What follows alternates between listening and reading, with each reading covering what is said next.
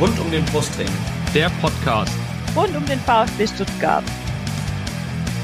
Ja, hallo, hier ist der Franz Wohlfahrt aus Wien. Hier ist Timo Hildebrand. Hallo, äh, ich bin Kakao. Äh, ich wünsche euch viel Spaß beim Podcast rund um den Brustring.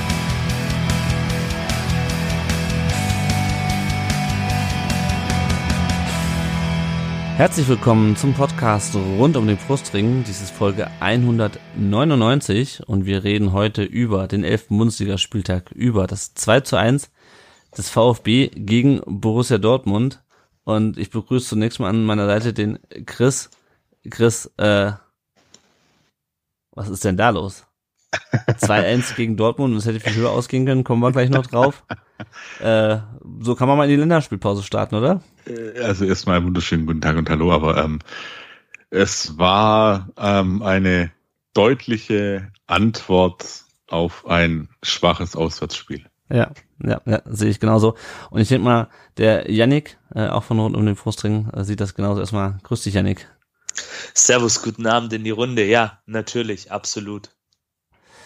Ja, und dann, äh, das war der eine, der erste von zwei Yannicks, die ich heute Abend begrüße. Äh, der andere, den kennt ihr schon. Der war in äh, Podcast-Folge 178 das letzte Mal dabei. Das war lustigerweise das Spiel, als Labadia entlassen wurde nach dem 0 zu 3 gegen Union und äh, Sebastian Höhnes mit einem 1-0 im Pokalspiel gegen Nürnberg ähm, seine Premiere mit VfB feierte. Wir nennen ihn heute aus Unterscheidungsgründen Shani.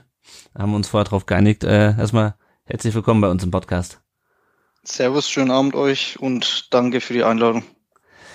Ja, schön, dass du dabei bist, auch noch so kurzfristig. Und natürlich äh, besprechen wir das Spiel heute auch mit einem Gast, äh, einem Fan des anderen Vereins, einem Fan des, des Gegners. Und das ist diesmal der Nick. Er ist bei Twitter zu finden unter anygivenwe, betreibt auch einen Blog, der genauso heißt, anygivenweekend, äh, und ist Fan des BVB. Herzlich willkommen, Nick. Hallo, guten Abend. Ja, bevor wir gleich über dieses Spiel reden, äh, Nick, das äh, uns mehr Spaß gemacht hat, äh, fürchte ich, als dir, wollen wir natürlich dich kurz kennenlernen. Ich glaube, den äh, Shani brauchen wir jetzt nicht nochmal vorzustellen. Wer mehr über ihn erfahren möchte, der hört einfach zu, weil heute wird er bestimmt auch einiges ähm, seine Expertise zum Besten geben. Äh, und ansonsten heute nochmal in Folge 178 rein. Aber wir wollen dich erstmal kennenlernen, Nick. Erzähl doch mal ein paar Takte über dich, bevor wir gleich über äh, den VfB und den BVB reden.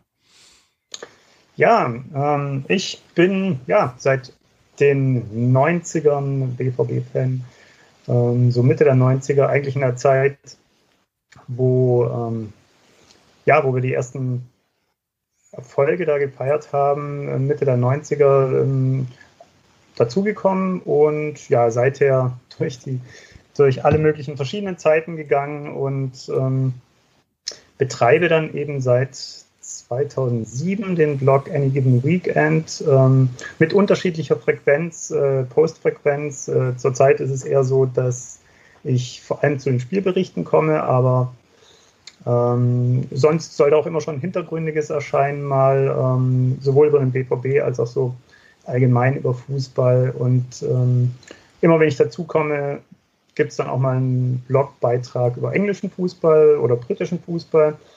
Also das sind so die Themen, die da so vorkommen. Ähm, aber zurzeit ist es ein bisschen gedrosselt, was den Output betrifft. Ja, ansonsten, ähm, ja, wohnhaft bin ich eher so in der Berliner Gegend, also Fernbeziehung zum BVB sozusagen. Ja, das, das, das kenne ich. Äh, du warst ja auch schon ein paar Mal bei uns im Blog äh, zu lesen, Vorspielen. Ich glaube auch sogar zu Spielern mal. Also mhm. äh, wer jetzt hier zuhört äh, und sich für den BVB und oder englischen Fußball interessiert, gerne mal beim Nick reinlesen. Der nächste Blogpost kommt dann bestimmt. So, wir reden über ein paar aktuelle Themen, bevor wir jetzt auf das Spiel zu sprechen kommen. Ähm, ein paar terminliche Sachen. Der VfB spielt jetzt am äh, 16.11., das ist heute haben wir den 15.11., wenn ihr das hört, ist das also heute, ähm, gegen äh, den ersten FC Nürnberg auf Platz 1. Äh, zum ersten Mal, seit langem, ist so ein Testspiel mal wieder ähm, mit Zuschauern. Äh, Stehplatz kostet ganze 10 Euro, Chris, äh, und ermäßigt 6. Ähm, 10 Euro für ein Steher, für ein Testspiel ist schon, schon ganz ordentlich, oder? Absolut. Ich meine, es kommt ähm, ja aktueller Champions League-Sieger Nürnberg nach Stuttgart, deswegen kann man das, glaube ich, schon mal verlangen. Also, boah. also als ich das gesehen habe, habe ich auch gedacht, so, okay, ähm, entweder geht es dem Verein extrem schlecht, dass wir aus allem irgendwie Geld machen müssen, Oder es ist einfach nur so, ähm, um, um versuchen, irgendwelche Kosten noch für Security oder sowas zu decken. Ja, vermutlich. Naja. Aber pff, ansonsten, ganz ehrlich, für, ein Testspiel, ganz schönes Brett. Ja, naja.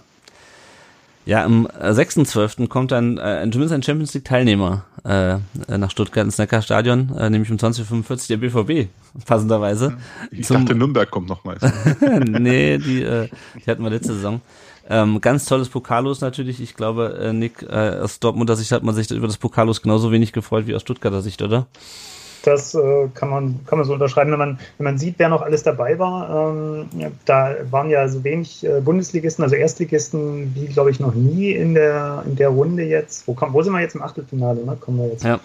Und ähm, genau, da hätte man sich natürlich jetzt doch, ja, sowas wie Homburg oder natürlich auch Saarbrücken, da kann, könnte man beweisen, dass man bei irgendwas dann doch noch besser ist als die Bayern. so, das hätte man sich natürlich eher gewünscht. Und nach, natürlich nach dem Spiel jetzt ähm, ist die Vorfreude natürlich noch geringer. Ja. ja. Wobei, also ich bin ein bisschen zwiegespalten. Wir haben gegen Union auch gedacht, oh, also das eine Mal haben wir jetzt gewonnen, aber ob wir im Pokal dann nochmal gewinnen, die wissen jetzt, wie wir spielen und dann haben wir da auch gewonnen. Also gut, sprechen wir später noch drüber. Äh, 2045 wird's angepfiffen und ähm, ich glaube, es kommt sogar im Fernsehen, oder? Habe ich das richtig in Erinnerung? Das Pokalspiel? Ja. Das kommt im Free TV, ja. Das kommt im Ja, Free das TV, im genau. Fernsehen, Ja, ja, ähm, äh, genauso wie äh, unser Auswärtsspiel bei den Bayern. Das findet nämlich am 17.12. um 19.30 Uhr statt. Das wird auf Sat 1 live übertragen. Ganz toll. Dafür muss man dann halt auch äh, um mitten in der Nacht von München zurück nach Stuttgart fahren oder noch weiter weg, je nachdem, woher man kommt.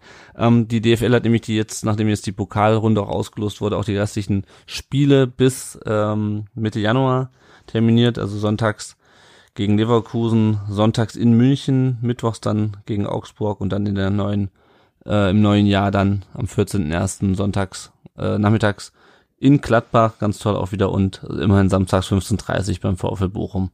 Dann, das ist dann der erste Rückrundenspieltag. Dann, äh, Shani, der VfB hat einen neuen NLZ-Direktor seit dem 8. November. Ganz überraschend. Wir dachten ja alle, okay, vielleicht machen sie doch erst das mit dem Sportvorstand, aber wir haben jetzt einen neuen NLZ-Direktor. Er heißt Stefan Hildebrandt. Der war bis 2020 sportlicher Berater beim HSV, wo er auch zwischen 2002 und 2010 äh, das NLZ geleitet hat. Äh, zwischendurch war er fünf Jahre, äh, zwischendurch war er auch sportlicher Leiter bei Energie Cottbus äh, und da endet die offizielle Mitteilung des VfB. Ähm, und was man relativ leicht googeln konnte, war, dass er auch fünf Jahre bei der ähm, vom katarischen Staat finanzierten Aspire Academy äh, gearbeitet hat und da glaube ich, Leiter des, des Nachwuchs des Nachwuchszentrums ähm, war. Also mir sagte der Name nichts. Shani, ich weiß nicht, wie es dir geht. Was sagst du denn zu der Personalie? Nee, also mir sagte der Name auch nichts. Ähm, ich musste ein wenig schmunzeln, als dann äh, im Nachgang das mit Katar rauskam. Ähm, ja, weiß ich nicht, warum man das nicht äh, in der offiziellen Meldung ähm, kundtun kann. Vor allem bei drei Stationen, Aber- die er halt hatte, weißt du? Genau. Ähm, ja, schauen wir mal. Es war auf jeden Fall wichtig, dass die äh, Position schnell ähm, wieder besetzt wird. Ja. Und ja, vielleicht, ähm, ja, ähm, wie soll ich sagen, ähm, zwecks dem Sportvorstandsposten äh, soll ja Verbindung geben zum ähm, Sportdirektor, zum Wohl, äh, Wohlgemut. Mhm. Ähm, vielleicht sagt das schon ein bisschen was aus. Man will sich ja auch Zeit lassen jetzt, Ja. ähm, was der Verein gesagt hat mit der ähm, Sportvorstands ähm, Hat zumindest die. Bild, die Bild vermeldet, glaube ich. Ja. Naja. Genau. Ähm, Schauen wir mal. Ja. Endlich wieder Hildebrand beim VfB. Ja, äh, ich habe auch genau, also er hat wohl auch in, als er in Hamburg war, hat er wohl auch Fabian Wohlgemuth, ähm, äh, zum- zumindest haben sich die, deren Wege dort gekreuzt. Ich finde es immer wieder interessant, dass wir Personalagenturen oder dass der VfB Personalagenturen engagiert, die einem dann Leute vorschlagen, die irgendjemand schon kennt. Alex Viale zum Beispiel. Äh, aber gut, ähm, sagt alles nichts über seine Qualität als NLZ-Leiter aus. Auch diese Geschichte mit Katar äh, ist, ähm, kann man moralisch bedenklich finden über die sportliche, über seine sportliche Qualität. Sagt relativ wenig aus und moralisch bedenklich äh, haben wir es ja sowieso diese Saison. Ähm, deswegen, also ich bin mal gespannt. Ähm, auch da, auch da wird man wahrscheinlich dann, ob er das jetzt von was ähm, Krücken angefangen hat, genauso weiterführt. Das wird man wahrscheinlich auch erst in ein paar Jahren da wirklich Veränderungen oder Weiterentwicklung, wie auch immer, bemerken. So, Janik, du bist wieder äh, da. Äh, Chris Führig äh, ist nicht da bei der Nationalmannschaft. Also der Janik musste mal kurz äh, ähm, muss mal kurz vom Mikro weg, deswegen sage ich das.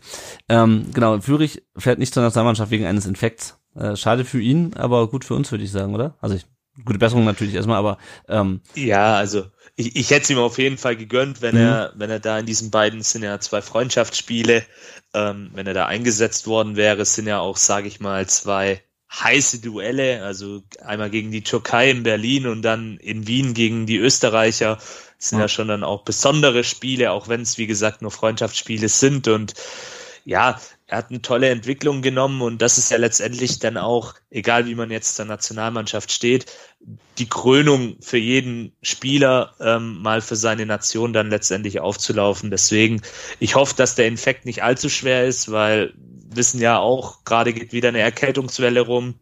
Und das kann natürlich auch einen Sportler entsprechend zurückwerfen, weil er wahrscheinlich dann auch nicht trainieren kann. Deswegen ja, gute Besserung an der Stelle. Das ist genau. mal das Allerwichtigste. Ja, genau. Hättest du, äh, hättest du Waldemar Anton gerne auch jetzt äh, nominiert gesehen? Definitiv, ja. Also ich stehe ja immer noch zu meinem Hot Take aus der Saisonvorschau, dass wir Minimum zwei Spieler vom VfB äh, bei der deutschen Nationalmannschaft bei der EM sehen. Das war in der Saisonvorschau, bevor wir wussten, wie die Mannschaft abgeht. Ja, ja, genau, Saisonvorschau. Sei denn, du wusstest das schon da. Aber nein, nein, nein. ich meinte die Saisonvorschau. Ähm, ja. äh, da haben wir so Hot Takes gemacht. Also beispielsweise nicht nur Waldemar Anton. Also Waldemar Anton liefert natürlich kontinuierlich, aber auch ein Angelo Stiller beispielsweise sehe ja. ich in diesem Dunstkreis. Der hat ja auch schon bei der U21 gespielt, war bei der EM jetzt dabei. Oder vielleicht auch ein Alexander Nübel. Also sind wir mal gespannt, aber Waldi Anton hätte es auf jeden Fall auch verdient. Ja. Definitiv. Ja, ja, jo, kommen wir noch zu dem ernsteren Thema. Der VfB äh, hat heute bekannt gegeben, dass er gegen drei Personen ähm, nach dem Hoffenheim-Spiel Steinverbot ausgestellt hat. Äh, zwei wegen ähm, antisemitischer Äußerungen äh, und eine wegen rassistischer Äußerungen gegen Spieler von Hoffenheim. Ähm, also, ja. Also ich finde es schrecklich.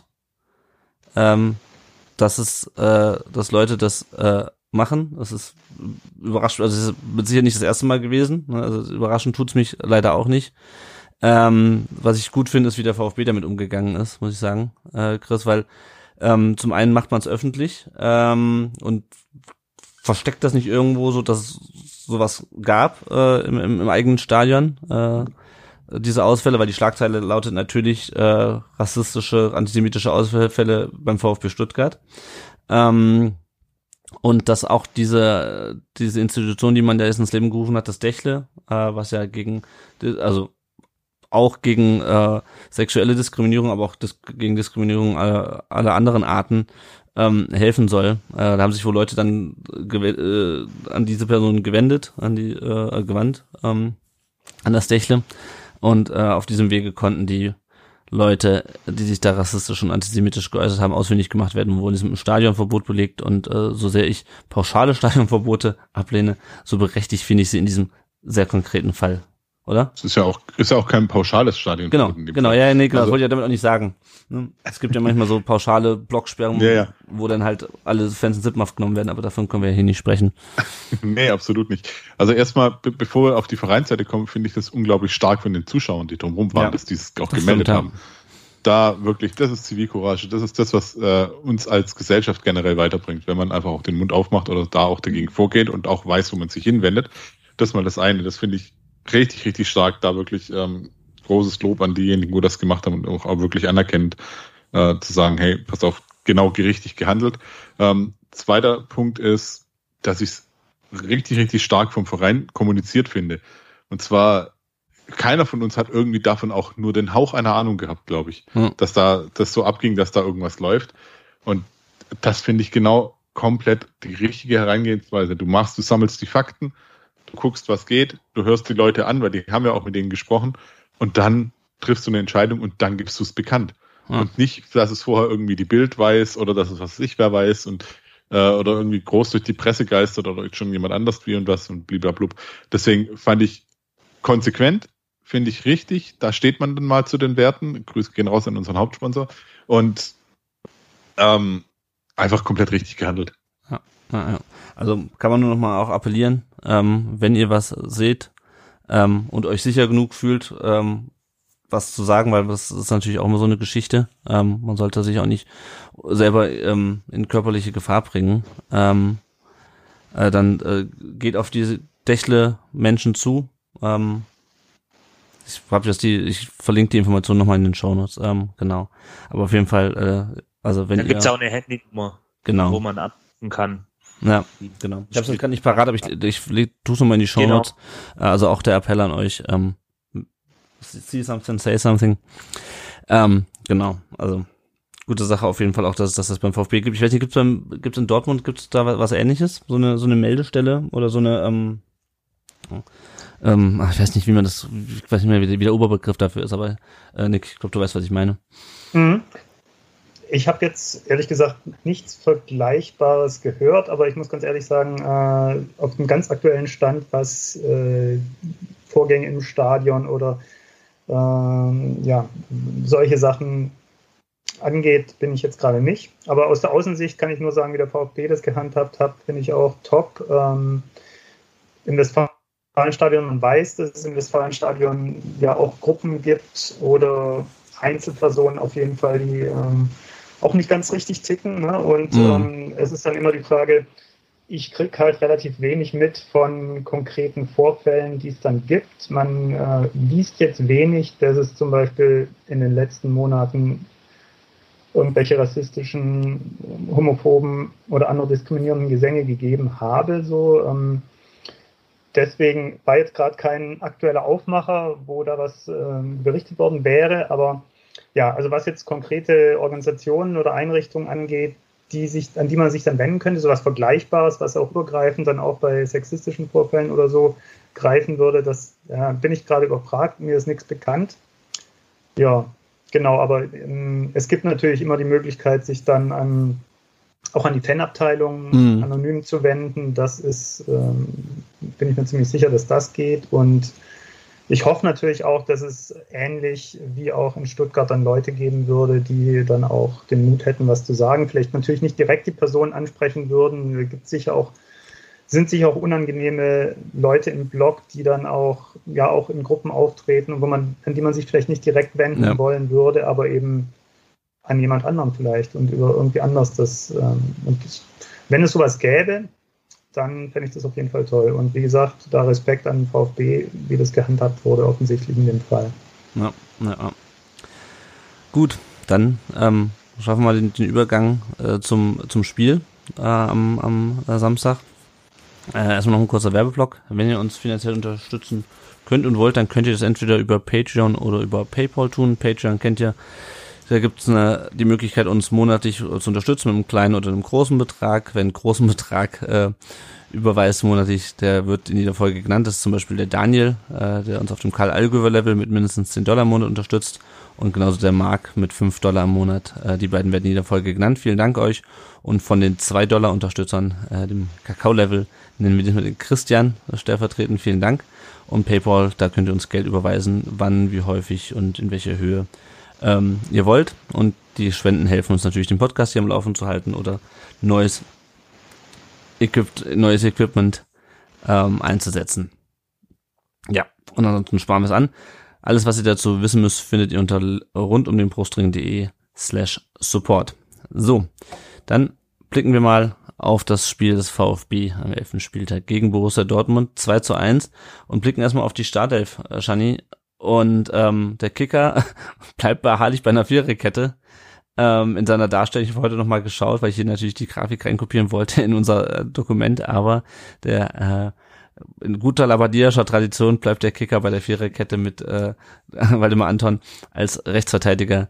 Die Realität sah natürlich so aus, dass der VfB zum ersten Mal in dieser Saison mit einer Dreierkette von Beginn an auflief. Äh, Anton Sagadu und Ito. Äh, Da äh, bildeten diese Dreierkette Mittelstädt und Leveling jeweils links und rechts die, die Wingbacker. Karasor Stiller ist ja eh Standard. Von dann Fürich, Mio und Undaf. Was sagst du denn zu der Umstellung auf Dreierkette? Oder was hast du vor dem Spiel da, davon gehalten, als du es gesehen hast und dich da äh, noch die, die, die, die Kicker-Ansicht nochmal im Kopf angepasst hast? Ja, ähm, fand ich jetzt nicht schlecht, sage ich mal so. Ähm, Dortmund ist ja recht offensiv dann aufgetreten ähm, mit dem Adeyemi ähm, auf der auf deren linker Seite. Mhm. Ähm, da hat es schon gut gepasst. Ich fand auch in dem Spiel, dass dann äh, das Leveling äh, auf rechts außen gespielt hat, der sehr viel auch mit nach hinten gearbeitet hat diesmal, ähm, dass das sehr gut gepasst hat. Von daher, ja, sah gut aus. Ja. Ja, und auf der Bank, die Bank war äh, anders als in Heidenheim ein bisschen prominenter besetzt. Äh, unter anderem saßen da Joscha Wagnermann äh, bei seinem äh, bei seiner Rückkehr und natürlich, aber was wir dann irgendwie auch schon wussten, dann äh, ab Donnerstag Serugi Rassi ja, saß, saß auf der Bank. Und ähm, der, der, der, das Spiel war zu Beginn noch relativ ausgeglichen. Ähm, obwohl der VfB auch da schon relativ gut ins Spiel kam. Nick, wie groß war denn der Druck in Dortmund noch, nachdem man ja äh, letztes Wochenende, das Wochenende davor gegen die Bayern verloren hatte, aber dann äh, gegen Newcastle unter der Woche gewonnen hatte? Wie groß war denn der Druck beim, beim BVB jetzt vor diesem Spiel?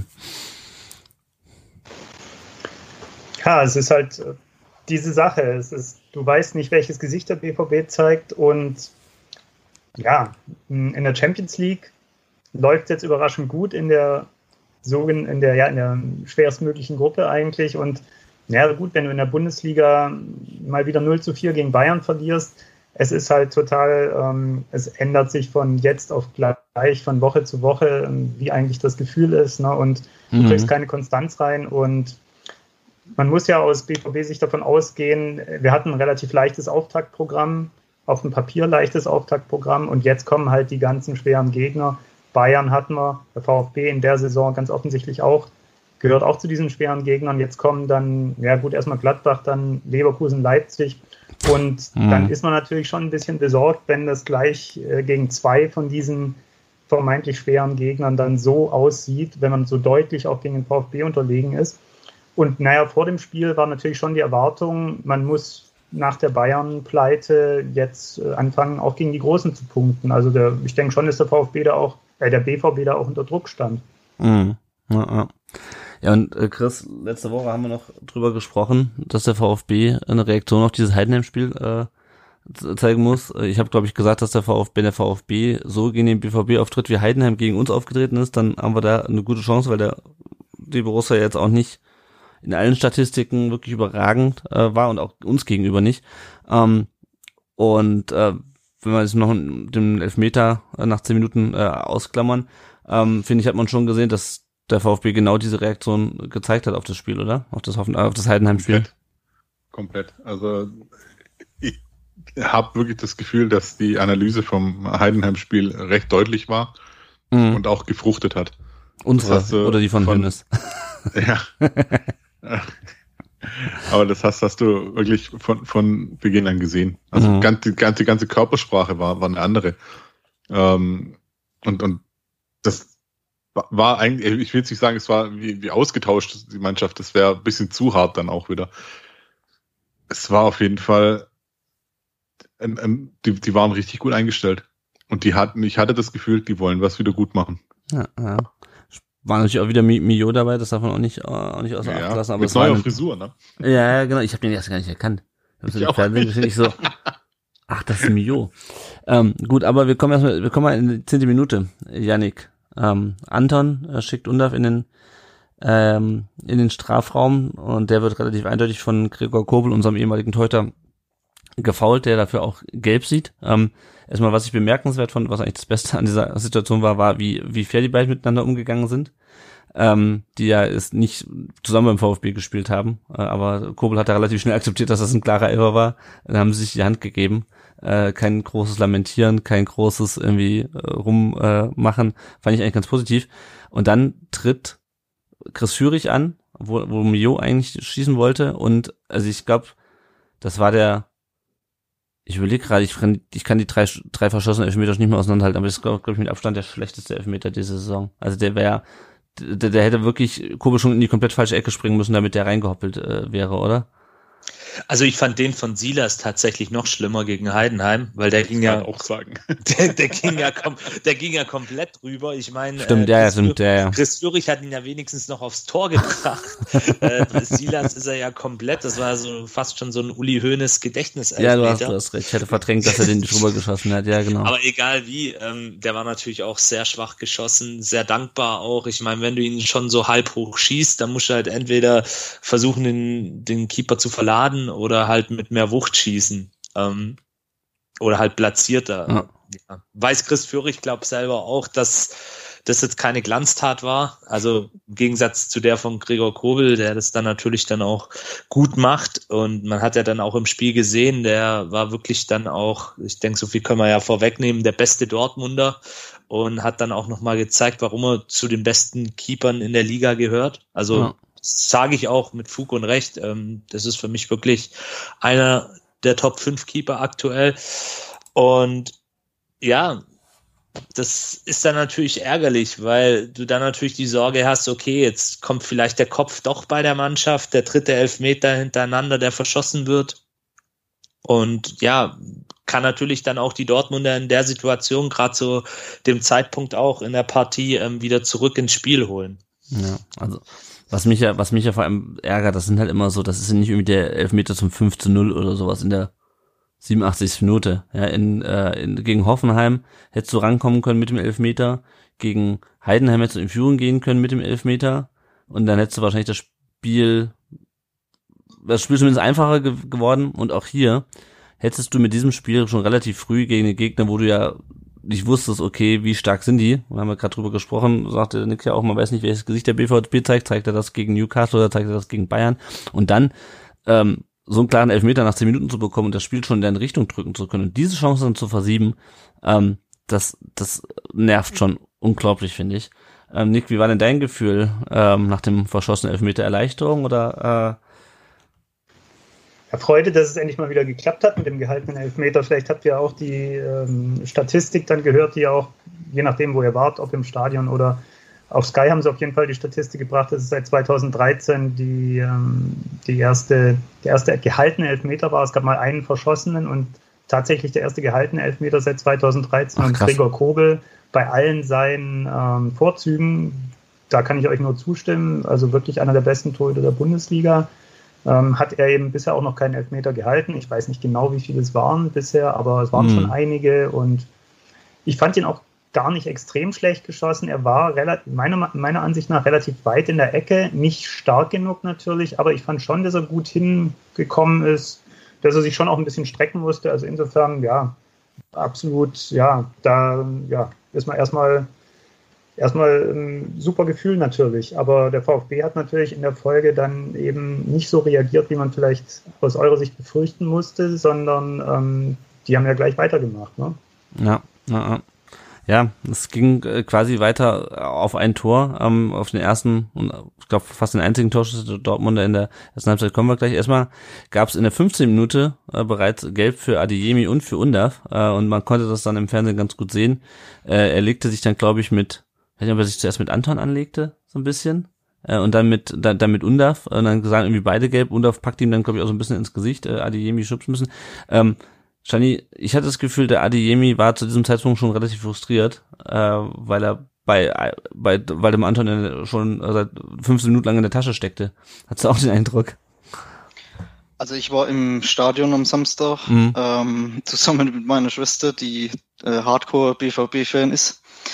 Ähm, und die ist auch äh, aufgesprungen und konnte es überhaupt nicht fassen. Also Adeyemi, das war schon, ich weiß nicht, was man dazu sagen soll aktuell. Ähm, heute kam auch raus, dass er bei der U21, denke ich, abgesagt hat, will Ja. lieber in Dortmund trainieren. Ich weiß nicht, was der Nick davon hält. Ähm, ich, wenn da ein bisschen drauf schaue, da freue ich mich schon, ähm, was da los ist, weil der eigentlich ein super Talent ist, das Potenzial hat, aber da auch in dem Spiel die ganze Zeit eigentlich äh, rumgelaufen ist wie, ja, also da, wenn ich BVB-Fan wäre, da wäre ich wahrscheinlich durchgedreht. Also wenn man den beobachtet hat, ähm, sobald irgendwie ein Ballverlust da war, stehen geblieben oder wie in der Szene nach einer Viertelstunde ähm, so auf den auf den Unterfluss zu gehen, ja, es ist irgendwie, man versteht halt nicht, ähm, was aktuell beim BVB da los ist mit manchen. Es ist, es ist ein bisschen typisch auch für Adeyemi jetzt. Also das zieht sich so ein bisschen durch seine ganze Zeit eigentlich beim BVB. Also nicht, nicht solche Aktionen wie diese Auseinandersetzung jetzt mit Undaf, aber er ist, er hatte ein paar gute Spiele in der Rückserie von der letzten Saison, aber er ist ansonsten noch nicht ganz angekommen oder hat einfach sein vermeintliches Potenzial noch nicht so gezeigt. Und ich finde, das, was er gekostet hat, also ich weiß nicht, waren es um die 30 Millionen, das hat er mhm. bisher noch einfach noch nicht gezeigt, dass er das wert ist. Also ich war da, bin da auch schon relativ lange skeptisch, was ihn angeht, wobei man natürlich sagen muss, er hatte seine Spiele, wo er gut aufgetreten ist, vor allem eben in der Rückrunde von der letzten Saison. Mhm. Der Chris wollte, wollte noch was äh, dazu sagen. Ja, ich habe die Szene ja im Fernsehen gesehen und ich war Gott froh, dass Undaf weiterspielen durfte. Weil da hat die Hand eigentlich auch nichts zu verlieren, wo, wo ja. da seine Hände waren. Und äh, da muss sich äh, Undaf wirklich besser im Griff haben. Ganz ja. ehrlich. Also äh, ich war froh, dass der Schiedsrichter das nicht so gesehen hat und dann die Tatsachenentscheidung erstmal stand, nicht, dass da noch irgendwie der, der VAR eingreift und sagt, oh, guck dir das mal an. Hätte auch anders ausgehen können. Ja. Ja, ich glaube, das ist einfach so ein bisschen Kontext. Ich meine, Adiemi, also ich fand super nervig in, der, in der Situation, vor allem, weil ja eigentlich nichts war. Ähm, ja. Ich glaube, äh, aber ich stimme dir schon zu. Und auf, ähm, so die letzte, diese letzte Szene, wo er dann so ein bisschen ihm durch ins Gesicht wischt. Ähm, ja, das kann auch durchaus anders ausgehen.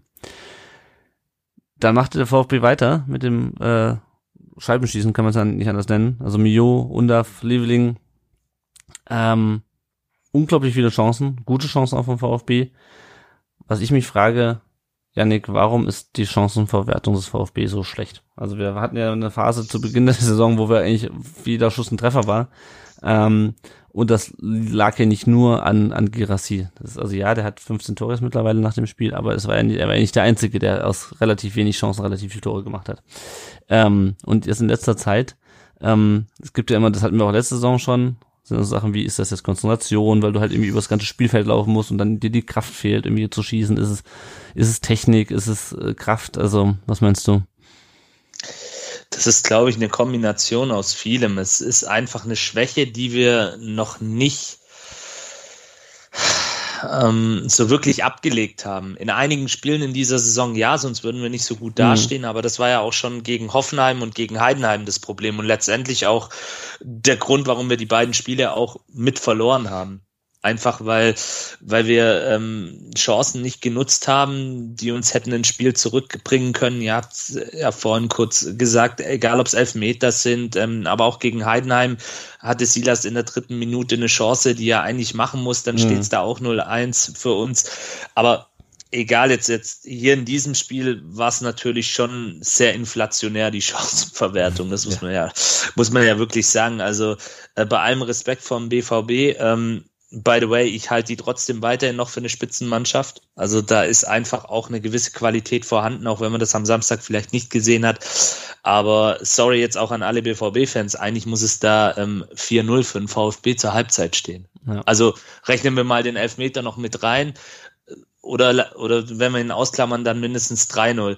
Ähm, ich glaube, der, der BVB hat selber nicht fassen können, ähm, wa warum es da noch zu dem Zeitpunkt 0-0 steht. Ähm, das ist wirklich ein Unding gewesen, diese Chancenverwertung. Und das ist, wie gesagt, für mich ist es eine Kombination aus vielen. Es sind einerseits Abschlüsse, ähm, es ist vielleicht dann auch der Kopf, es ist ähm, vielleicht dann auch die Entscheidungsfindung in der Situation, die Antizipation das sind ja alles gute Kicker. Also das, die Jungs können es ja. Sie haben es ja schon oft genug bewiesen, aber sonst würden sie jetzt auch nicht so weit oben in der Tabelle stehen. Aber das ist halt wirklich eine Thematik, die zieht sich irgendwie weiter so ein bisschen durch unsere Saison durch und ja, das hat man da dann eben auch wieder gesehen. Also eine Kombination aus vielen verschiedenen Faktoren, die wir oft auch hier im Podcast besprochen haben. Ja, ja. Ja, und gleichzeitig, Nick, hat der, hat der BVB unglaublich viele Chancen zugelassen äh, in diesem Spiel, was, wie Janik das ja richtig sagt, ähm, auch nicht ganz normal ist. Ähm, für eine Mannschaft der Qualität. Wie kannst du das erklären, dass der, dass der BVB da so überrannt wurde? Ich meine, es ist eine Sache, die immer wieder plötzlich mal auftritt, egal ob man wieder BVB in den Wochen davor gespielt hat und plötzlich erlebst du dann wieder solche Spiele.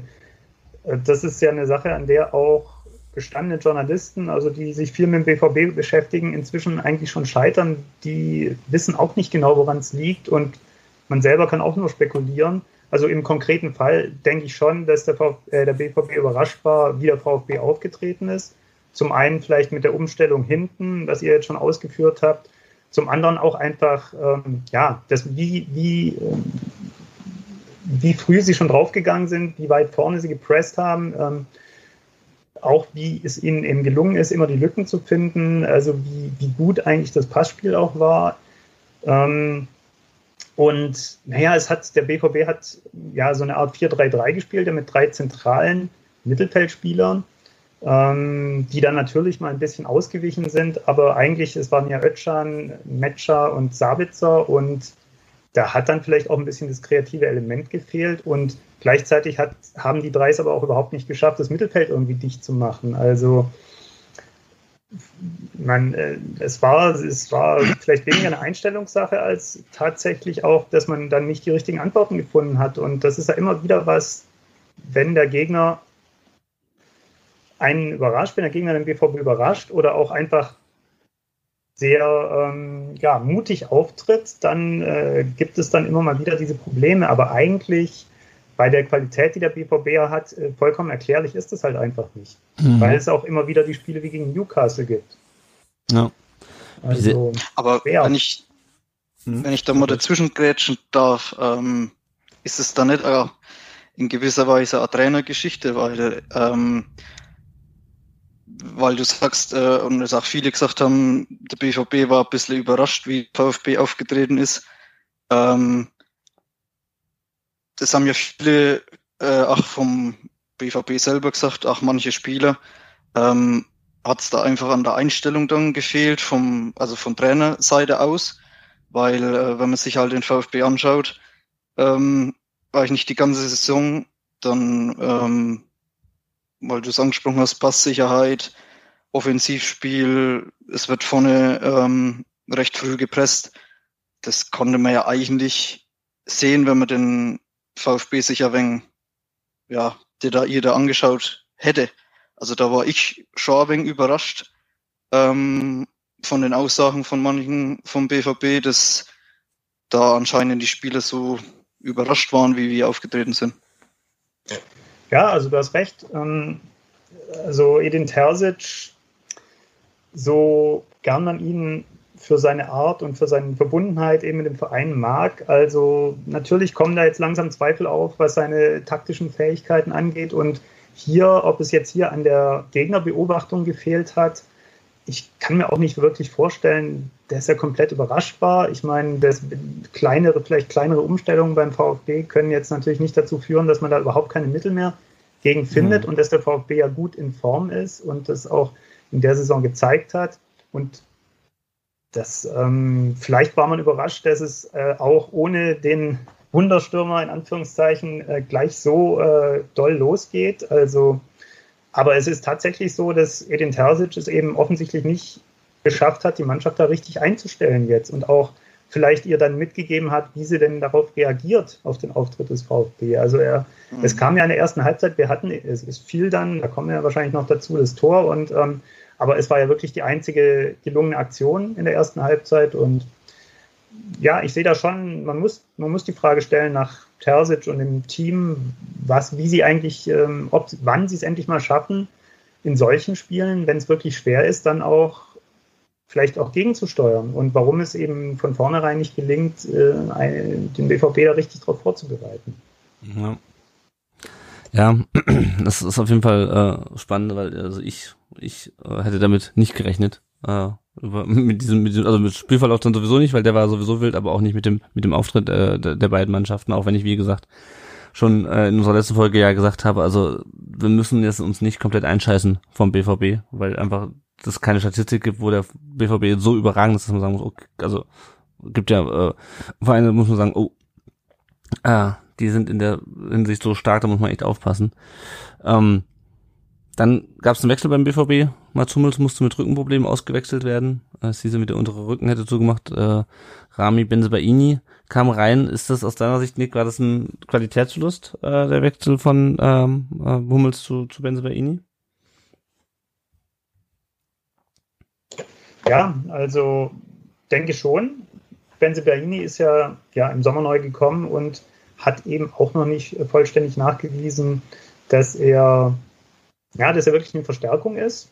Äh, gegenüber Guerrero schon gar nicht. Mhm. Und nun ist halt äh, Süle natürlich wieder in die Mitte gerückt und Hummels raus. Also Hummels, er hat diese ähm, Geschwindigkeitsprobleme natürlich und manchmal trifft er auch eine falsche Entscheidung, aber er ist wirklich derjenige, der die Übersicht hat, der natürlich auch offensiv total viel helfen kann, der dann mal diese langen Pässe spielt, um auch mal das Spiel zu öffnen, selbst wenn die eigene Mannschaft unter Druck steht. Ne? Also Hummels, trotz seines Alters, immer noch für mich eigentlich einer, der, wenn er halbwegs gut drauf ist, gesetzt sein sollte. Und Süle wiederum, ja, hat auch noch nicht, ähm, war auch noch nicht die Superverstärkung, die man sich äh, von ihm als Nationalspieler erwartet hätte. Deswegen, dann war Süle wieder zentral mit Schlotterbeck jetzt eben in der Innenverteidigung und insofern, ja, war ein Qualitätsverlust. Würde ich mhm. so unterschreiben. Ja, ja. Das macht dem BVB zunächst nichts aus, äh, wie wir dann in der 36. Entschuldigung, Minute. Lennart, Entschuldigung, ich wollte ganz kurz zum Hummels auch noch was sagen. Ja. Ähm, für die, die sich erinnern, ähm, es war der 28. Spieltag des Saison 22, 23. Da stand es zur Pause 2-0 für Dortmund und der VfB war zu zehnt und Mats Hummels kam nicht aus der Kabine zurück. Mhm. Ich habe das Gefühl, Spiele gegen den VfB machen Mats Hummels krank. Ja, irgendwie scheint da sich eine Serie anzubahnen, ja. Ja, ja. Deswegen Augen auf für nächstes, oder für, fürs dort äh, hier Pokalspiel, mal gucken. Ja. Gut, wollen wir nicht hoffen, dass es äh, was, äh, was, äh, was Chronisches ist bei Spielen gegen den, gegen den VfB für ihn. Ähm, aber der BVB ging dann äh, in Führung in der 36. Minute, überraschenderweise. Ich glaube, das hat uns alle hier überrascht in der Runde. Ähm, machten das Spiel durch die, äh, durch die Mitte sehr schnell äh, Ryerson ähm, flankte dann von rechts in den Strafraum rein und der rutschte durch alle durch. Äh, unter anderem durch die Beine von dann Axel Sagadou. Hinten stand äh, Niklas Füllkrug, unbewacht von äh, Anton, der da eigentlich, glaube ich, äh, noch hätte stehen können und schiebt das Ding rein. Yannick, wie hast du das Tor, wie hast du auf das Tor reagiert? naja, konsterniert. Ich glaube, so wie die meisten im Stadion weil ja, es kam aus dem Nichts. Es war der erste gute Angriff vom BVB, natürlich auch unter tatkräftiger Mithilfe unserer Defensive.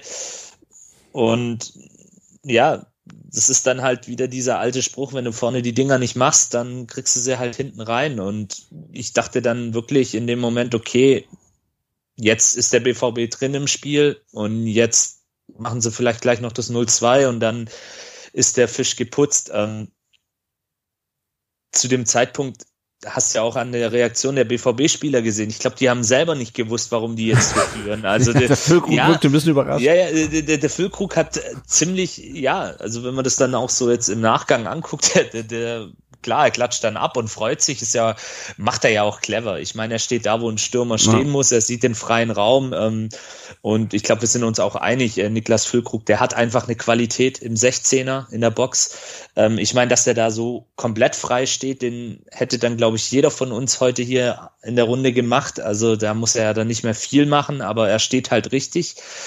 Und ja, das, das ist dann eben genau das, was, was wir dann auch aus der Vergangenheit kennen. Wir machen ein gutes Spiel als VfB Stuttgart beziehungsweise die Mannschaft ähm, auf dem Platz äh, müht sich ab, er spielt sich Chancen, macht sie aber nicht rein und dann kommt eben dann ein Gegner, der eine gewisse Qualität hat. Und nochmal, der BVB hat Qualität, das ist einfach so, auch wenn, wenn man es vielleicht jetzt ähm, nicht hören möchte dann passiert eben sowas. Also es hat mich maßlos geärgert und ich dachte wirklich für einen kurzen Moment auch, okay, jetzt haben wir das Spiel so ein bisschen aus der Hand gegeben.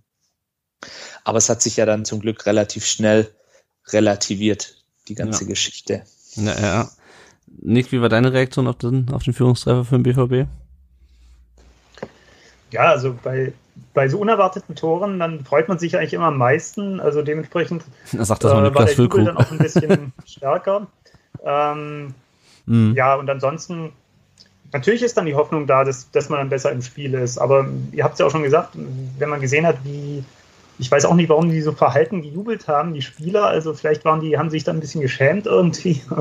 Jedenfalls, ähm, so wie dieser Jubel verhalten war, war dann auch das Spiel weiterhin vom BVB. Also es kam ja nicht viel mehr. Und es lag sicher auch daran, dass der VfB dann ziemlich schnell zurückschlagen konnte. Aber mhm ja, also es war, es kam, war überraschend, aber so ist es manchmal. Wie ihr gesagt habt, wenn, wenn die andere Mannschaft die Chanceform nicht reinmacht, dann nimmt man sowas natürlich an und hätte dann natürlich gehofft, dass es dann in die andere Richtung geht. War aber halt nicht so. Ja. Ja, denn der VfB war danach zwar ein bisschen verunsichert, aber zeigte relativ schnell eine Reaktion, nämlich nur, nur sechs Minuten später. Und äh, Shani, ich weiß nicht, wie es dir geht. Ich kann mich nämlich nicht entscheiden, was am geilsten war. Der Vertikalpass von Ito auf Leveling wie Leveling den Ball sich positioniert und den Ball annimmt äh, und dem auf Undaf äh, durchsteckt oder wie Undaf ihn reinmacht? Also den Ball von Ito, ähm, den möchte ich am liebsten heiraten. Äh, Punkt genau. Ähm, gut, man muss dazu sagen, der Benzebaini hat sich auch ein bisschen angestellt äh, in der Situation, aber es war schon ein perfekter Spielzug. Ähm, ach, überlegt vom Undaf äh, in die Ecke geschoben. Also einfach, ja, ein herausragender Spielzug. Kann man, denke ich, nicht anders sagen. Ja, ja. Und ich meine, äh, Undaf jetzt fünftes Tor am achten Spiel. Ähm, der war ja dann abends auch im Sportstudio zu Gast. Auch da wurde die Statistik auch nochmal zitiert. Äh, schießt alle 79 Minuten ein Tor. Äh, das ist schon auch ziemlich stark dafür, dass er immer so ein bisschen, also angesichts von dem Sturmkollegen, der 15 Tore schon geschossen hat, dass er, dass er da so ein bisschen äh, unterm Radar fliegt teilweise.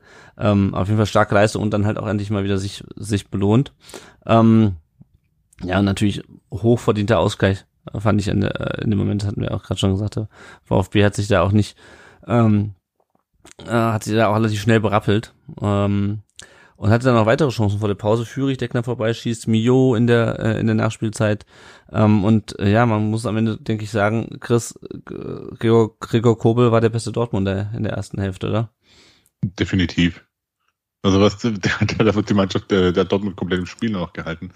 Mhm. Äh, weil ja, wie, wie, schon gesagt, nach, nach dem Tor der Dortmunder standen die erstmal da so, okay, warum führen wir hier? Ähm, und als dann 1-1 stand, war es, glaube ich, allen klar, dass sie hier eigentlich nicht führen dürften. Mhm. Und deswegen, also da war, ja, es wurde vorher schon gesagt, was Top 5 Keeper oder so, ja, irgendwie sowas der, der Liga. Ich weiß gar nicht, also so arg viele aktuell sind nicht unbedingt besser. Also ich würde sogar Top 3 sagen. Mhm. Ja. Weil, äh, aber, und aber auch, und das, das ist auch das ähm, vom, vom Charakter her aber auch. Weil siehe der erste Elfmeter, siehe nachher auch hinten raus äh, ich finde nicht, dass Gregor Kobus sich hat irgendwas zu Schulden kommen lassen. Und ist super, super Torhüter, super Typ. Hätte ich gerne noch länger hier gesehen. Ja. Aber ich glaube, arg lange sehen wir dann noch nicht mehr in der Bundesliga. Nee, vermute ich nicht. Äh, sein Gegenüber hatte relativ wenig zu tun. Äh, das Einzige, was Alex Knüppel in der ersten Halbzeit machen musste, war den Ball aus dem Tor, einmal aus dem Tor holen. ähm, Chris, wie war denn deine Stimmung zur Halbzeit?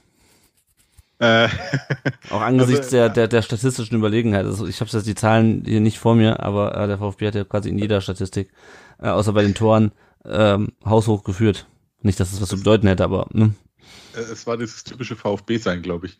äh, du, du, du bist dabei, du, du denkst dir, ey, das kann jetzt nicht wahr sein, du schießt einen Elfmeter, du bist da drin, dann, dann denkst du, oh Gott, hoffentlich macht das keinen Knack, sondern nee, die spielen so weiter. Und dann fällt dieses, dieses Tor, wo, wo auch dann wirklich nur so fallen kann. Also das, wie, wie oft kriegt, kriegt Sagasu so den Ball so zwischen die Füße durch? Mhm. Also das ist einfach. Und, und, du fühlst dich dann an VfB-Zeiten erinnert mit, oh Gott, das, das hatten wir auch schon mal und dann machen die trotzdem weiter. Und das ist das, was mir so unglaublich imponiert. Ist das, was mir in Heidenheim so ein Stück weit gefehlt hat. Mhm. Ähm, die machen weiter. Und als, es, als sie es 1-1 gemacht haben zur Pause, habe ich gesagt, die gewinnen das. Mhm. Also ich hatte wirklich das, wenn, wenn nicht irgendwas Gravierendes in der Pause passiert mit Dortmund, dass die irgendwie äh, komplett nochmal irgendwie vielleicht jetzt doch noch zu ihren Stärken finden, äh, dann, dann gewinnt jetzt der VfB und zwar problemlos.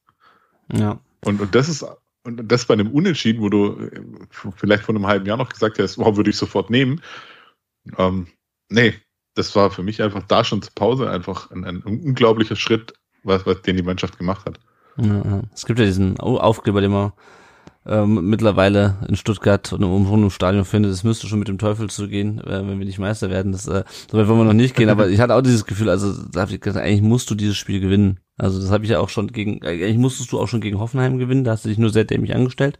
Eigentlich müsstest du auch gegen He in Heidenheim gewinnen. Und Moment, Hoffenheim hat fast viermal aufs Tor geschossen und dreimal war er drin. Ja, ja, genau. Und eigentlich müsstest du auch gegen Heidenheim gewinnen, wenn du diesen Elfmeter halt reinmachst, dann hast du das Spiel zumindest ein bisschen mehr unter Kontrolle. Äh, aber das waren halt Hoffenheim und Heidenheim und hier habe ich gedacht, wirklich gedacht, krass, du musst eigentlich das Spiel gewinnen, weil also diese Chancen, so viele Chancen zu haben, so viele gute Chancen zu haben und dann hier mit null Punkten rauszugehen, das wäre schon sehr bitter und eigentlich wäre auch ein Punkt schon sehr bitter gewesen. Der BVB wechselte dann zur Halbzeit. Äh, Marco Reus kam rein für äh, den Adeyemi, über den wir gerade schon gesprochen haben, und Daniel Mahlen für Julian Brandt. Äh, Nick, was hatte das beim BVB für, für Auswirkungen und wie findest du die oder wie fandest du die Wechsel zu dem Zeitpunkt? ja, du musstest eigentlich was machen. Und ähm, natürlich war dann schon eine Hoffnung mit verbunden, dass es dann noch ein bisschen, äh, noch ein bisschen aufwärts geht in der zweiten Hälfte. Marco Reus hat ja in der letzten Zeit ja schon einige ordentliche Spiele abgeliefert, war ja ein bisschen ins Hintertreffen geraten, war nicht mehr Startkandidat Nummer eins und ähm, ja, da war Ex-Kapitän, ich meine, da war natürlich so ein bisschen die Hoffnung mit verbunden, dass er wahrscheinlich auch noch mal ein bisschen einen Impuls geben kann, dass er auch noch ja vielleicht so seine Leader-Fähigkeiten doch noch mal auspacken kann. Ähm, Donjan Malen ähm, natürlich als Alternative zu Adeyemi ganz gut geeignet, auch relativ schnell und eigentlich auch dribbelstärker, ballsicherer als Adeyemi.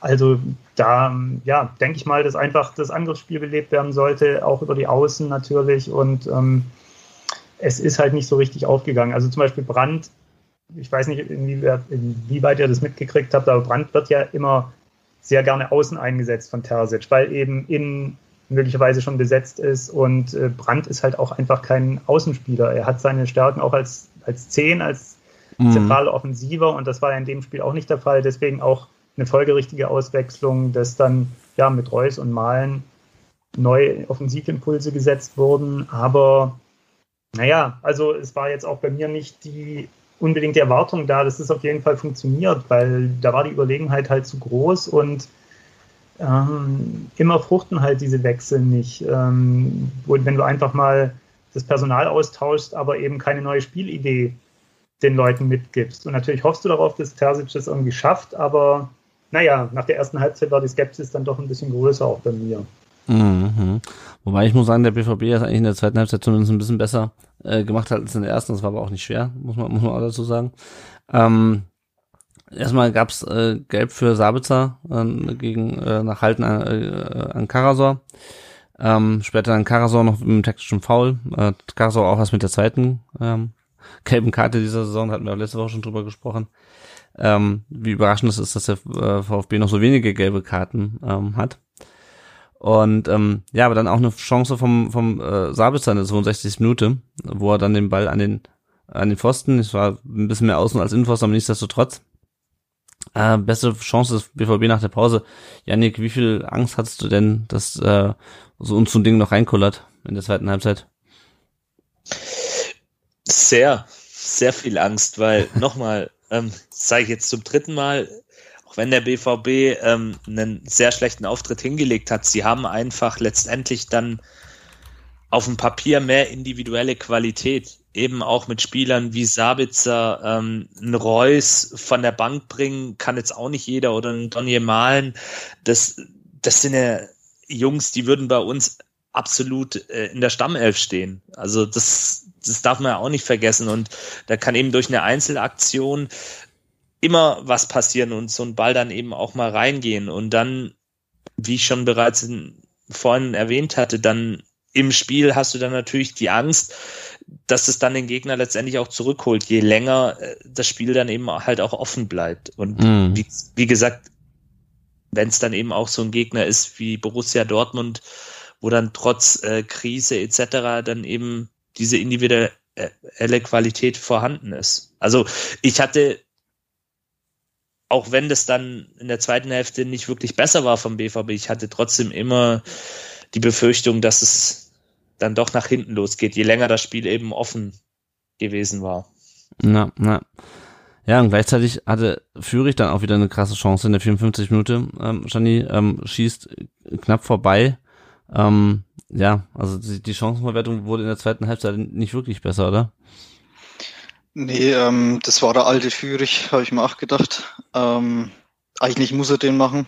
Mhm. Ähm, ich hatte dann auch das Gefühl ähm, oder die Befürchtung, oh, läuft es jetzt wie in der ersten Halbzeit, irgendwie macht dann Dortmund eins, dann war der Pfostentreffer noch ähm, kurze Zeit drauf vom Sabitzer. Da habe ich schon gedacht, oh, ähm, aber was mich so beeindruckt hat in dem Spiel ist, das hat der Chris schon gesagt, ähm, dass die Mannschaft einfach immer weiter gemacht hat. Weil irgendwann ist es ja normal, wenn du, ich glaube, wie viele Torschüsse hatten wir am Ende? 25 mhm. zu 5 ähm, wenn du so viel vergibst, irgendwann fängt es im Kopf an und du denkst äh, vielleicht mehr drüber nach, wenn du dann, dann äh, vorm Tor bist. Ähm, aber das war eigentlich das Beeindruckendste in dem ganzen Spiel, dass einfach die ganze Mannschaft immer weiter gemacht hat, sich nicht unterkriechen lassen hat. Ähm, gut, als dann natürlich unsere Maschine eingewechselt wurde, ähm, war es nochmal eine andere Situation. Da ging, glaube ich, auch nochmal ein Riesenruck ähm, durch die Mannschaft. Das hat, glaube ich, auch den BVB ein wenig ähm, beeindruckt, ähm, als Gerasi dann eingewechselt wurde. Und dann kann man eigentlich nur vom Glück äh, sprechen, dass wir das Spiel dann gewonnen haben. Ähm, ja, wie gesagt, ihr habt ja schon gesagt, eigentlich hätten wir das Spiel 5, 6, 1 gewinnen müssen. Ähm, am Ende können wir froh sein, dass wir es gewonnen haben. Ja, ja, ja. Es gab dann noch einen Wechsel beim, äh, verschiedene Wechsel äh, zwischen der 63 und der 67 Minute. Erstmal kam äh, Reina rein für, äh, wie wird ausgesprochen, ein Matcher, ein Mecker. Ähm, Nick, was hat das für Auswirkungen bei euch? Ja, du hast natürlich mit Rainer dann jemand, der ja, der mehr in die Offensive geht, der eigentlich auch ja eher die Zehnerposition spielt und Matcher natürlich eher zentrales Mittelfeld, auch wenn er natürlich immer mal wieder mit nach vorne stößt und auch mal wieder abschließt, aber hat bisher noch keinen allzu großen Erfolg gebracht. Nun, äh, Rainer ist natürlich, ja, hatte Verletzungsprobleme, war dann auch nicht immer erste Wahl, hat relativ wenig Startelf-Einsätze in den letzten Monaten gehabt und er ist eben auch noch nicht da, wo man sich das erhoffen würde. Er hat auf jeden Fall Qualitäten, kann schießen, ist ähm, ja relativ beweglich, aber da ist in der Saison eben auch nur begrenzt bisher was davon zu sehen. Und natürlich hat man sich auch da wiederum mehr Impulse nach vorne erhofft, dass da endlich mal was geht, aber ja, hat ja auch noch nur begrenzt funktioniert in dem Spiel. Hm. Wie optimistisch warst du zu dem Zeitpunkt, dass der BVB da noch mit äh, drei Punkten, sage ich jetzt mal, ganz optimistisch rausgeht. Also was hast du für, zu dem Zeitpunkt für ein Gefühl, wie das, wie das Spiel ausgeht? Ja, es, es gab die Phase, wo, es ein, wo, es, wo wir es ein bisschen ausgeglichener gestalten konnten. Ne? Ich glaube, es war so 55. vielleicht bis, bis zur Girassi-Einwechslung, glaube ich.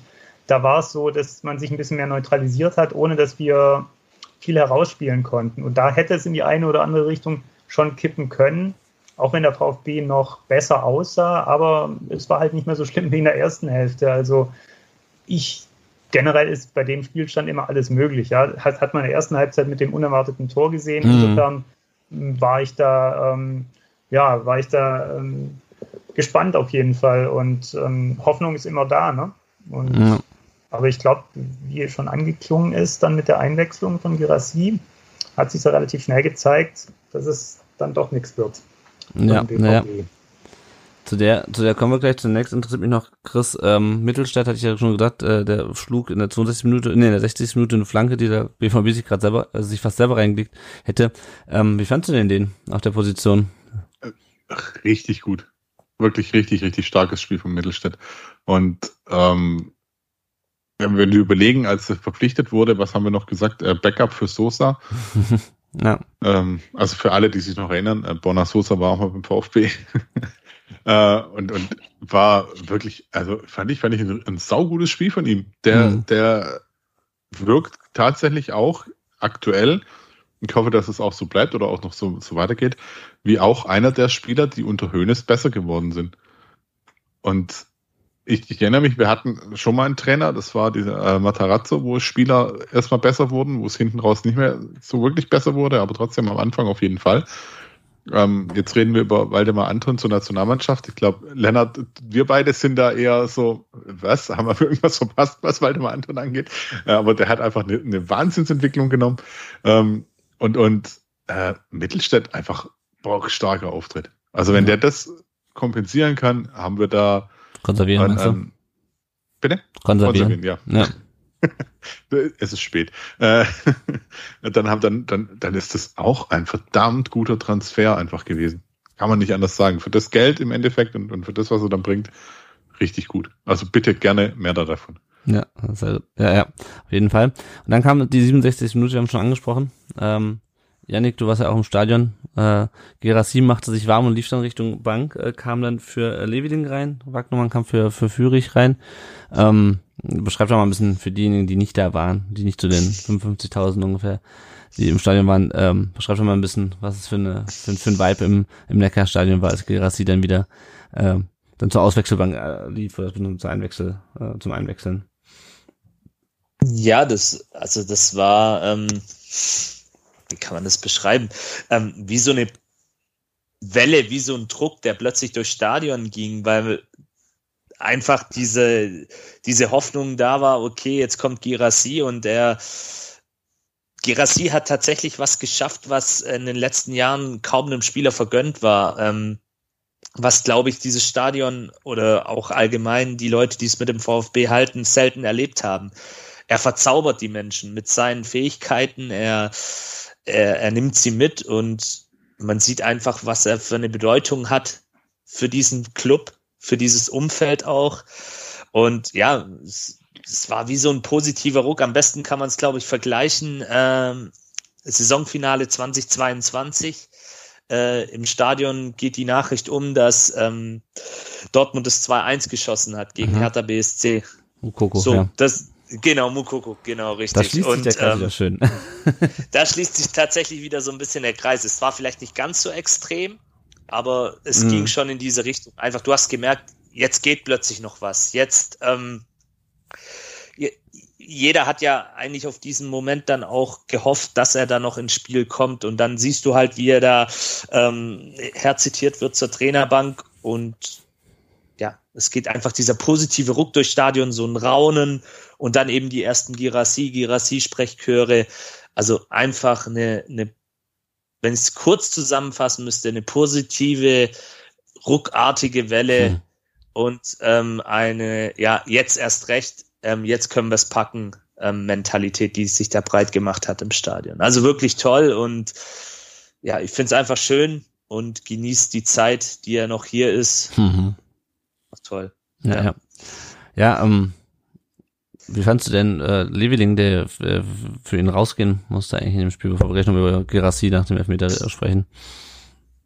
Ja, der Jamie. Ähm, ich, ich mag ihn ja irgendwie. Ist ein sympathischer Kerl und mit einer Menge Potenzial auch. Erinnert mich so ein bisschen an den Fürich oder Silas von vor. Ja, bei Silas ist es leider vielleicht immer noch so ein bisschen, aber Fürich von vor zwei Jahren. Du siehst, der Junge hat Talent, da sind Anlagen da, da ist eine gewisse Dynamik im Spiel, auch im Eins gegen Eins.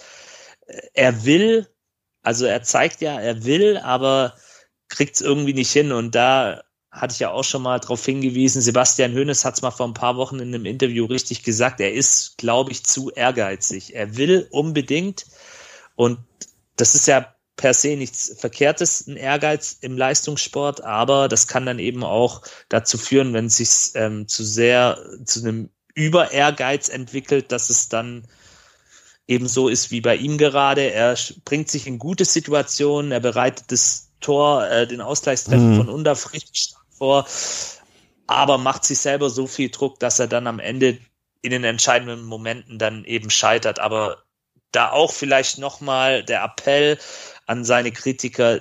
Der Junge ist auch noch nicht so alt. Er hatte eine schwierige Saison bei Union Berlin. Er ist, glaube ich, 20, 2021, mhm. noch ganz jung. Schwierige Saison in Berlin, wo er kaum Spielzeit hatte. Deswegen. Also ich glaube, da können wir uns schon noch im Laufe der Saison was erhoffen, dass er da einfach dann auch sein komplettes Potenzial zeigen kann. Ja, ja hoffen wir's. Ähm, ich muss dann auf jeden Fall erstmal raus beim äh, BVB. Kam dann noch Mukoko, der eben angesprochen für Füllkrug und beim VfB dann Silas für Undef in der 77. Minute. Vorher hatte äh, Wagnumann noch eine, Chance nach Ablage von Gerassi. Die haben sich also direkt gleich eingebracht. Dann ähm, hatte Anton noch eine Chance, der knapp vorbeiköpft. Und äh, Shani, was war denn so deine Erwartung an die letzten zehn Minuten? Gerassi drinne, äh, steht immer noch eins zu eins. Äh, wie groß war die Hoffnung, dass der VfB das noch gewinnt?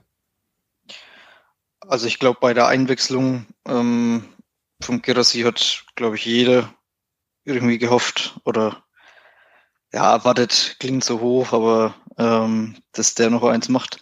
Meine Schwester saß neben mir, hat äh, das gleiche gesagt, oh Gott, jetzt bringt ihr die Maschine, der ähm, schießt jetzt noch eins.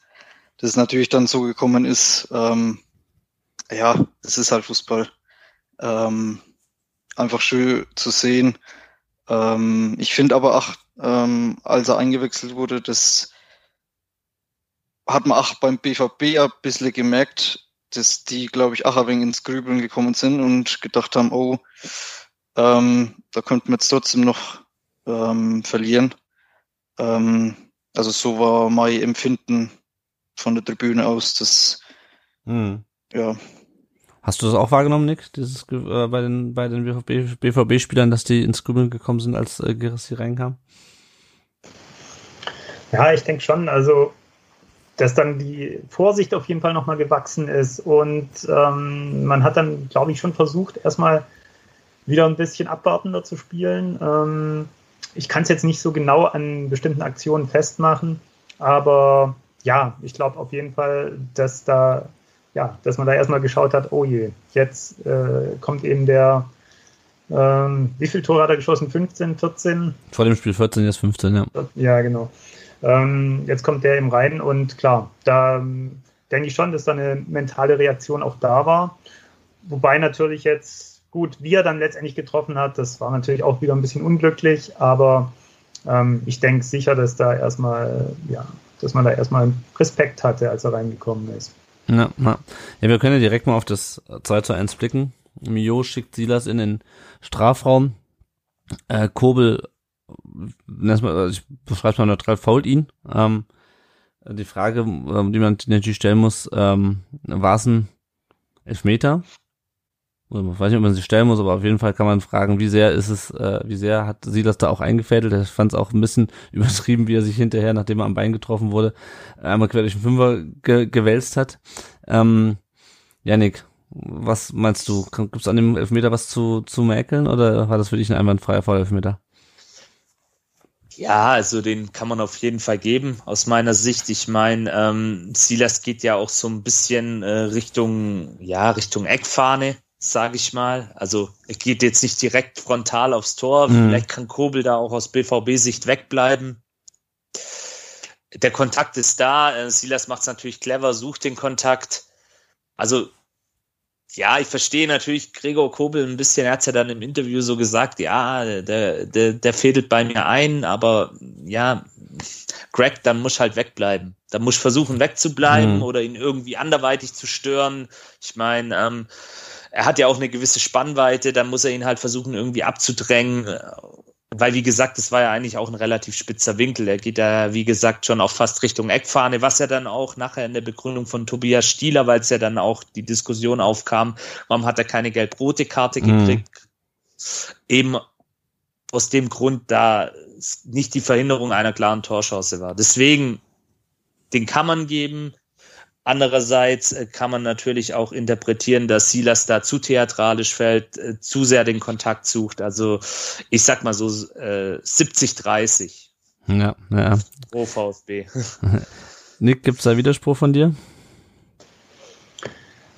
Grundsätzlich nicht. Nee, leider hat der Gregor Kobel eben dem Schiedsrichter was denn ähm, zum Überlegen gegeben, sozusagen. Er wollte, meiner, meiner Erinnerung nach, wollte er an den Ball, hat sich da voll ausgestreckt und dann lag er halt Silas im Weg Und ansonsten kann man Kobel aber nur zustimmen. Silas will natürlich den Elfmeter, fädelt ein. Ich glaube, Kobel hat so irgendwie sinngemäß gesagt, er, er rennt voll in mich rein oder irgendwie so. Und so war es natürlich auch. Aber er war halt im Laufweg von Silas, lag er halt nun mal rum und ja, 70, 30, 60, 40 so irgendwie schon. Also sowas wird normalerweise halt gegeben. Und damit muss man natürlich dann als Torwart rechnen und es war halt unglücklich letztendlich. Aber ja, so ein bisschen Beigeschmack ist da schon dabei. Ich finde es immer nicht so toll natürlich, solche Aktionen, aber wenn es der eigene Stürmer macht, sieht man es natürlich weniger kritisch. Ja, naja, unglücklich. Und ansonsten kann ich euch aber da folgen und zustimmen. Ja, Chris, wie siehst du es? Tatsächlich, wenn Kobel einfach stehen bleibt, quasi im Tor, passiert da gar nichts, dann ist der Ball weg. Und äh, wenn er rausgeht und er trifft ihn, und damit ist es faul im Strafraum. Damit ist es Meter. Mhm. Ja, naja, also das ist einfach, einfach ganz, ganz nüchtern die Fakten betrachtet.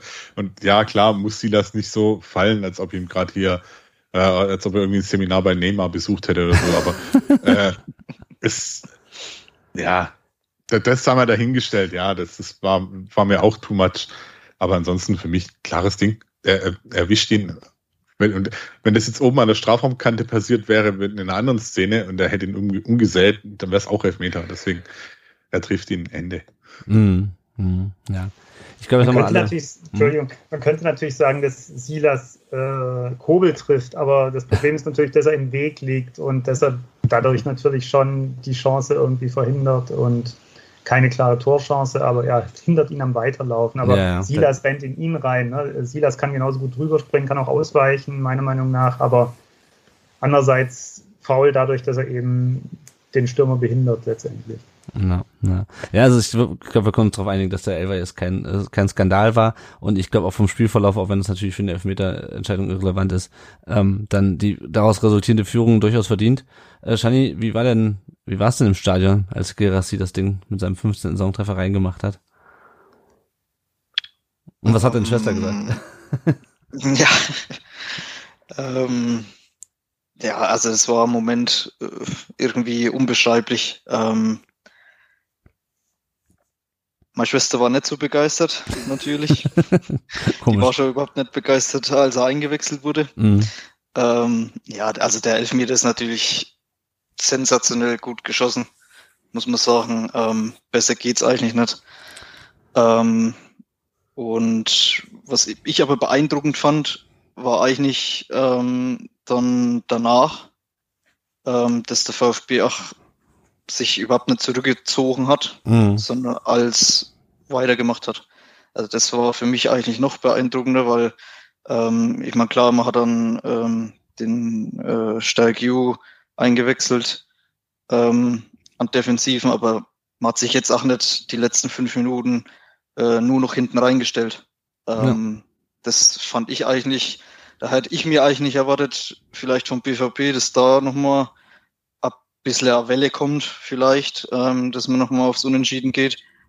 Das fand ich eigentlich und auch meine Schwester ziemlich äh, erschreckend, dass da eigentlich nichts mehr kam die letzten Minuten. Also das war irgendwie eigentlich komisch.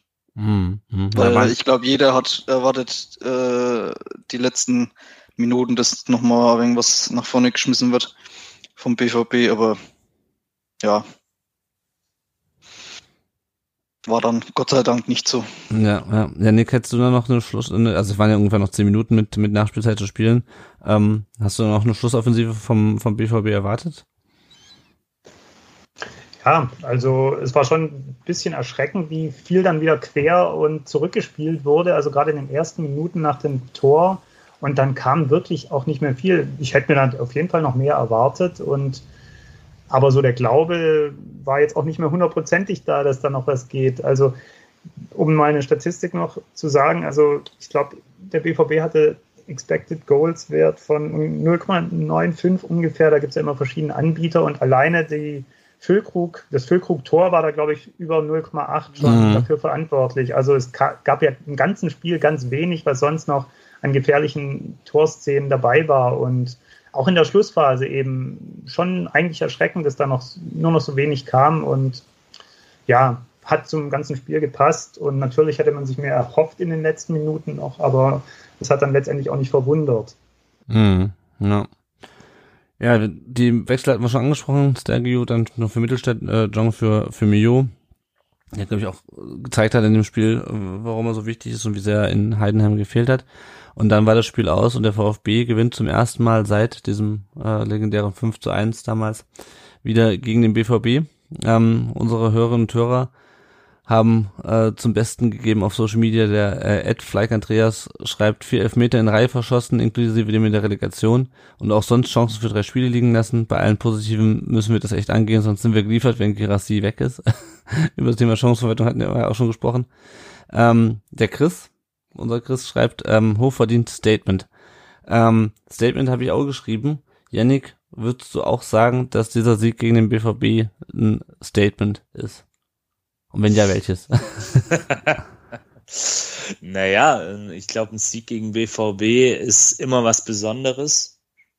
Ähm, zumal wir da die letzten Jahre, ähm, gut, das 3-3, das war schon auch legendär, ähm, hat wahrscheinlich dann auch im Nachgang die Meisterschaft im BVB gekostet, aber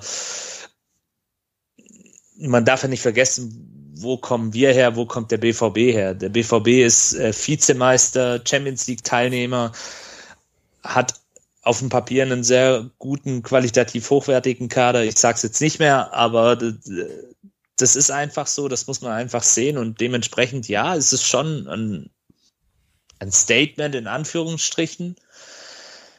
Und jetzt muss man eben schauen, ein Statement kann es vielleicht dann auch sein, wenn es dann auch nachhaltig ist. Mhm. Man hat auf jeden Fall wieder gesehen, dass diese Mannschaft, und das ist eigentlich das, das was ich mitnehme, unglaublich mental stabil ist und sich nach dieser vermeintlichen Krise in Anführungsstrichen, nachdem er jetzt zwei Spiele hintereinander verloren hat, wieder plötzlich gefangen hat, auch ein Stück weit. Und das dann eben gegen so einen Gegner, ja, ja, sagen wir, es ist ein, für den Moment ein Statement. Aber schauen wir mal, ob es dann auch letztendlich nachhaltig ist. Ja, naja, ich glaube, das, das, das trifft ganz gut. Ähm, nichtsdestotrotz, also für mich ist es halt, also wir haben ja bei jedem Spiel irgendwie gesagt, boah, also das wird jetzt der richtige Prüfstein und dann haben wir das doch gewonnen oder oh jetzt, aber jetzt, aber jetzt haben sie gegen den Gegner gewonnen ähm, und dann äh, haben wir gesagt, oh jetzt zweimal gegen Union gewonnen, dann verlierst du in Heidenheim. Ähm, also man muss, glaube ich, man kann diese diese Saison wirklich dann äh, erstmal erst äh, in der Retrospektive wirklich bewerten, weil du halt immer von Spiel zu Spiel denkst und denkst so, ja, aber jetzt kommt jetzt der der, der richtige äh, der richtige Prüfstein, ne, wenn wir dann gegen Leverkusen spielen oder gegen die Bayern. Ja, gut, ich glaube nicht, dass wir die auch noch alle gewinnen, ähm, aber nichtsdestotrotz finde ich ist schon ist, zumindest ist es ein Ausrufezeichen. Äh, finde ich, äh, weil ich hätte nicht damit gerechnet, dass wir den BVB ähm, haben wir ja schon drüber diskutiert, äh, guter Kader, ähm, schlechte Leistung jetzt in den letzten beiden Bundesligaspielen, dass wir den so krass dominieren, das habe ich, ähm, und das ist für mich, für mich ist auch der Unterschied zu diesem 5-1 damals. Damals war das so, so ein Ausreißer nach oben, ja, äh, fand ich. Und dieses, und natürlich auch, was die Zahl der Tore natürlich angeht. Und dieses Mal ist es halt so eine Bestätigung der Leistungen, die man in den letzten Wochen schon gezeigt hat, gegen auf dem Papier leichtere Gegner. Ähm, das, das ist das, was halt so, ähm, was mich, mich halt so beeindruckt, dass die Mannschaft dann doch schafft, auch nach den letzten beiden Spielen, die unglücklich äh, und äh, verdient, äh, das eine unglücklich, das andere verdient verloren ging, dann doch wieder so eine Reaktion zu zeigen und sich nicht wieder in so ein mentales Loch zu begeben und dann sich wie Dortmund irgendwie in der 90. Minute äh, noch einen Ausgleich oder die, die Niederlage einschenken zu lassen, wie uns das ja auch schon passiert ist, dass wir mit allen Leuten nach vorne gerannt sind und uns dann haben auskontern lassen vor, vor, vor ein, zwei Jahren, wo wir auch einen Punkt hätten mitnehmen können äh, gegen, gegen den BVB. Ja, der FWTW schreibt bei Twitter doch klasse Spiel, tolle Reaktion auf die Niederlage gegen Heidenheim und den Spielverlauf mit schlechter Chancenverwertung, verschossenem Elfmeter und unglücklichem Gegentor. Die Mannschaft lebt sowas von klasse. Ich glaube, das können wir auch, dem können wir uns anschließen, der, der Einschätzung. Ähm, über die sonstigen Themen, die ich mir hier noch aufgeschrieben habe, haben wir eigentlich schon äh, ges gesprochen. Ähm, ich fand es auch okay dann, dass man Gerasti dann eingewechselt hat. Ich meine, wenn er im Kader steht, dann muss er spielfit sein. Ähm, ich hatte das Gefühl so ein bisschen, äh, Chris, dass er versucht hat, Gerasi so lange wie möglich draußen zu lassen äh, und zu gucken, ob es auch, ob's auch ohne ihn geht. ähm, äh, was bei Gerasi mich ein bisschen äh, nervt, ist, dass es hinter dieses Spiel Also ich spiele das Interview mit äh, dem äh, Archie Rindsat von von ESPN, äh, der ihn fragt, äh, wirst du denn über äh, bis zum Ende der Saison hier bleiben? Äh, und äh, die Antwort von Gerassi lautete Bad Question und so und dann weiter ähm, übersetzt dann, äh, naja, er fühlt sich wohl und alles schön, aber äh, man weiß halt nicht, was im Januar kommt. Shani, und ich habe so ein bisschen das Gefühl, ähm, nachdem er ja in der Vergangenheit schon mal hat durchblicken lassen, dass er eigentlich gerne die Saison beim VfB zu Ende spielen lassen würde und sich auch eigentlich alle sicher waren, dass er im Winter nur den Afrika Cup gewinnt ähm, und nicht den Verein wechselt, habe ich das Gefühl, ähm, er wurde so ein bisschen von seinem Berater zurückgepfiffen. Was meinst du? Ja, das denke ich auch. Ähm, weil ich glaube, eine Woche vorher oder, oder kurz vor seiner Verletzung ähm, hat er ja eigentlich das schon gesagt, dass er gerne die Saison zu Ende spielen wird bei uns. Und ich glaube jetzt auch nicht, dass er im Winter geht, ähm, vor allem welchem Afrika Cup. Ähm, ich glaube jetzt nicht, dass da ein Verein aus der Premier League äh, sich meldet. Ähm, ja, es ist bestimmt eine Beratergeschichte, der zu ihm bestimmt gesagt hat, ähm, fahren wir zwei Gänge zurück. Mhm. Ähm, ja, wie es halt dann im Sommer ist, ähm, wird sich halt zeigen. Ja. Ähm, man weiß, er hat da gewisse Klausel. Ähm, es ging ja durch die Medien, dass der VfB die gerne ähm, ja, abkaufen würde. Die Frage ist halt wirklich, ähm, spielt man nächste Saison unter der Woche? Kann man ihn vielleicht dadurch halten? Da, also das würde mich jetzt eigentlich mal interessieren, wie das mhm. dann im Sommer aussehen würde, falls der halt trotzdem, falls es Verrückte passiert und wir kommen unter die Top 4. Aber ich glaube, das ist eher Wunschdenken. Ja. Also, also ich glaube schon im Sommer zu 90 Prozent ist der im Sommer weg. Ähm, da hat der VfB einfach keine große Chance. Ja, und ich meine, man muss auch mal sehen, Gerassi ist jetzt, glaube ich, der wird des nächsten Sommer ist der 8, ähm, ist der 28. Ähm, mhm. So viele Chancen. Und ich meine, das ist jetzt seine, seine Breakout-Saison quasi. Also mit Köln hat er, äh, hat es damals nicht so gut geklappt in, ähm, wo war in Rennes, ne? Startrennen, oder? Hab ich ja. falsch Rennen, ja. genau.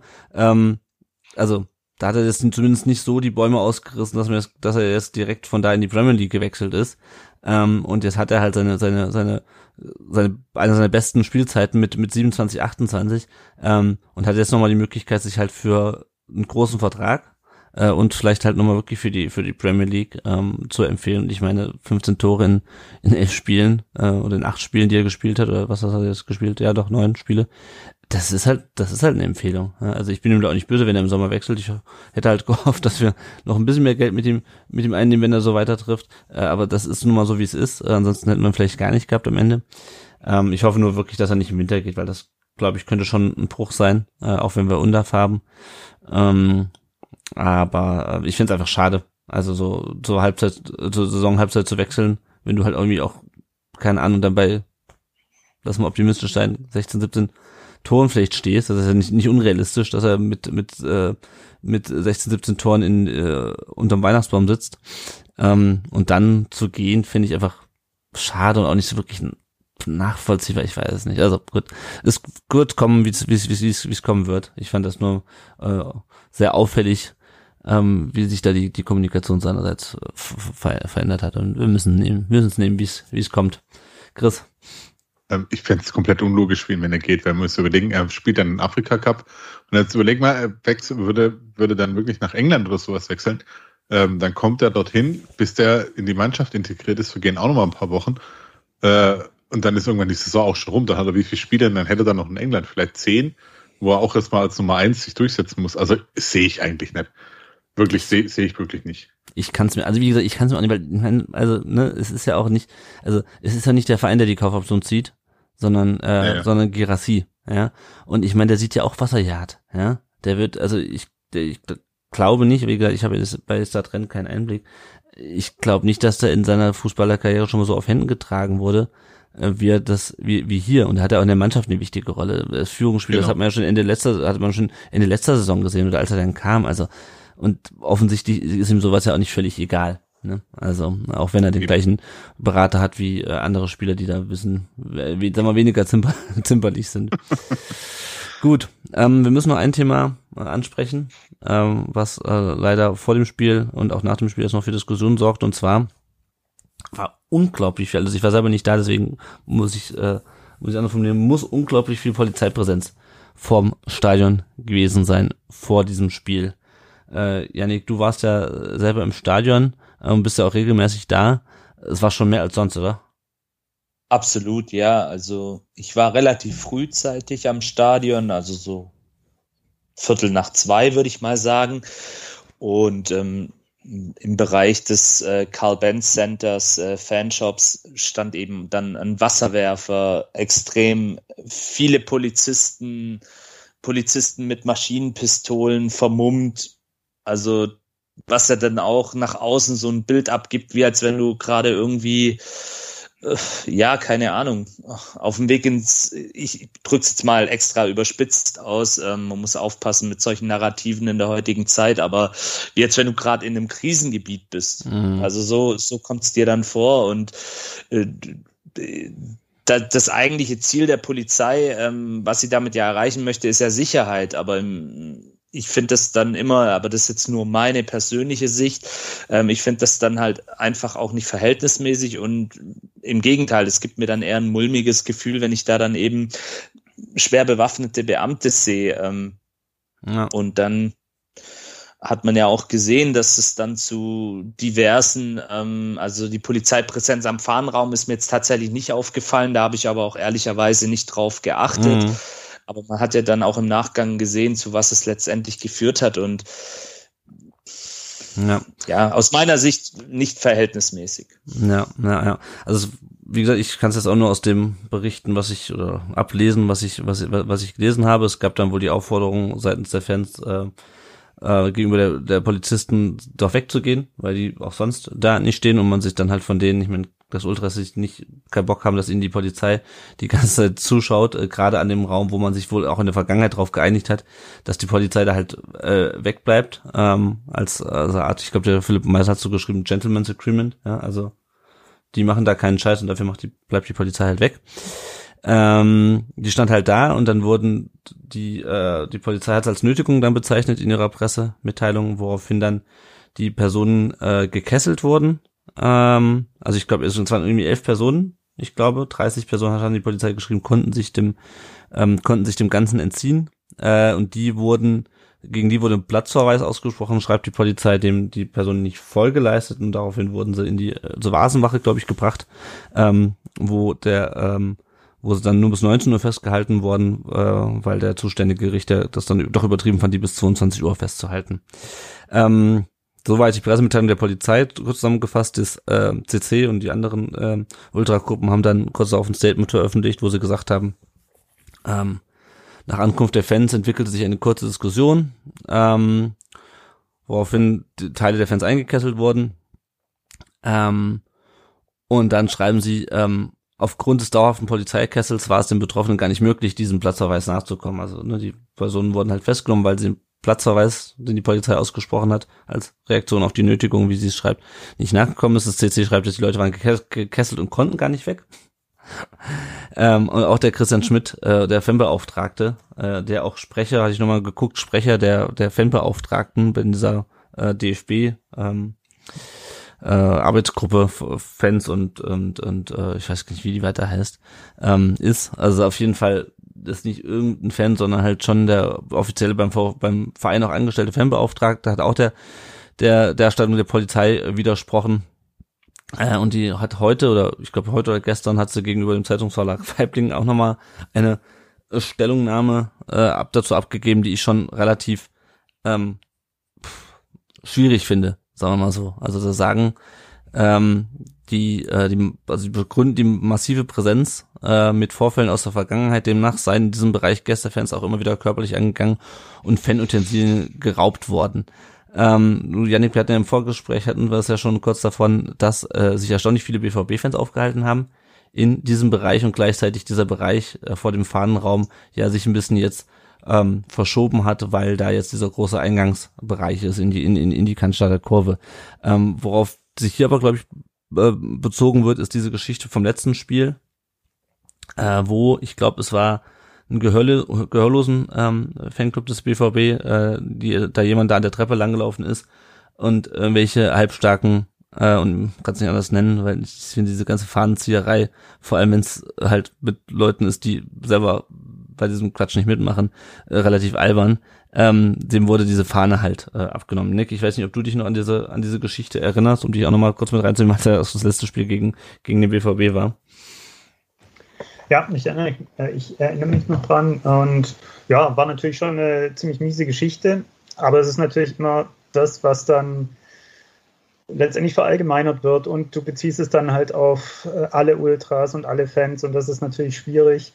Ich kann jetzt eigentlich nicht viel dazu sagen, was jetzt im Neckarstadion mhm. los war und ähm, ja, schien, was, ich, was man so im Fernsehen gesehen hat oder auf Bildern, äh, schien es ein bisschen übertrieben zu sein, auf jeden Fall die Polizeipräsenz, also so viel kann ich dazu sagen. Und zu den anderen Sachen habe ich jetzt ehrlich gesagt nicht so im Detail mitgekriegt. Naja, nee, ich hatte dich ja nur, weil wir, weil wir ähm, weil ich nicht, nicht mal ganz sicher war, was diese, ähm, was diese Sache äh, anging. Aber ich muss auch sagen, also ich, man kommt das ja schon mit und das war jetzt das einzige, so so bescheuert es war. Ähm, ähm, das war jetzt das Einzige, was da, was da vorgefallen ist in den letzten Jahren. Wenn man mal natürlich von dieser ganzen äh, Fahnenklau und äh, beim fünf, drei Jahre später beim Spielpräsentiergeschichte äh, absieht, die ja jetzt schon wirklich lange her ist, ähm, als dann äh, beim, als die, die Dortmunder aus dem aus dem Fahnenraum Doppelhalter ähm, mitgenommen haben, aber das ist, ich weiß gar nicht, wie lange, das ist ja schon ewig her mittlerweile. Naja, auf jeden Fall, also Hochrisikospiel laut Polizei.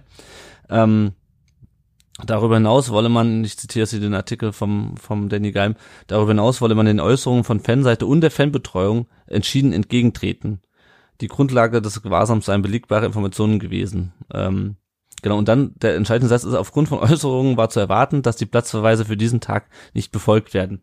Also ich weiß nicht, für mich hört sich das an, als ähm, wurden die Leute ähm, verhaftet, weil man davon ausging, dass sie, dass sie ähm, sich dem Platzverweis widersetzen. Ähm, wie, wie findest du diese Stellungnahme der, der, der, der, der Polizei? Also ich finde es eigentlich nicht am Witz. Ähm, also ich stand beim Bechund so ungefähr kurz nach eins schon und ich war auch sehr überrascht ähm, von dem ganzen Aufkommen. Ähm, klar, es waren einige BVB-Fans ähm, dort ungefähr beim, beim Palm Beach, haben sich dort aufgehalten. Aber ich fand jetzt auch nicht, dass das ein riesen ähm, großes Problem war. Ich meine, klar, man kann darüber diskutieren. Ähm, die wissen natürlich auch, das ist der Zugang zur Cannstatter Kurve, das äh, halten sich die Ultras eigentlich auf. Aber es war jetzt auch keine Situation, wo ich jetzt sage, hier eskaliert gleich irgendwas. Mhm. Ähm, ich hätte es vielleicht noch eingesehen, wenn sie sich beim PSV, wenn es mir dort äh, verstärkte ähm, Polizeipräsenz gewesen wäre, ähm, also dort beim Eingang zur, zur Gästekurve. Mhm.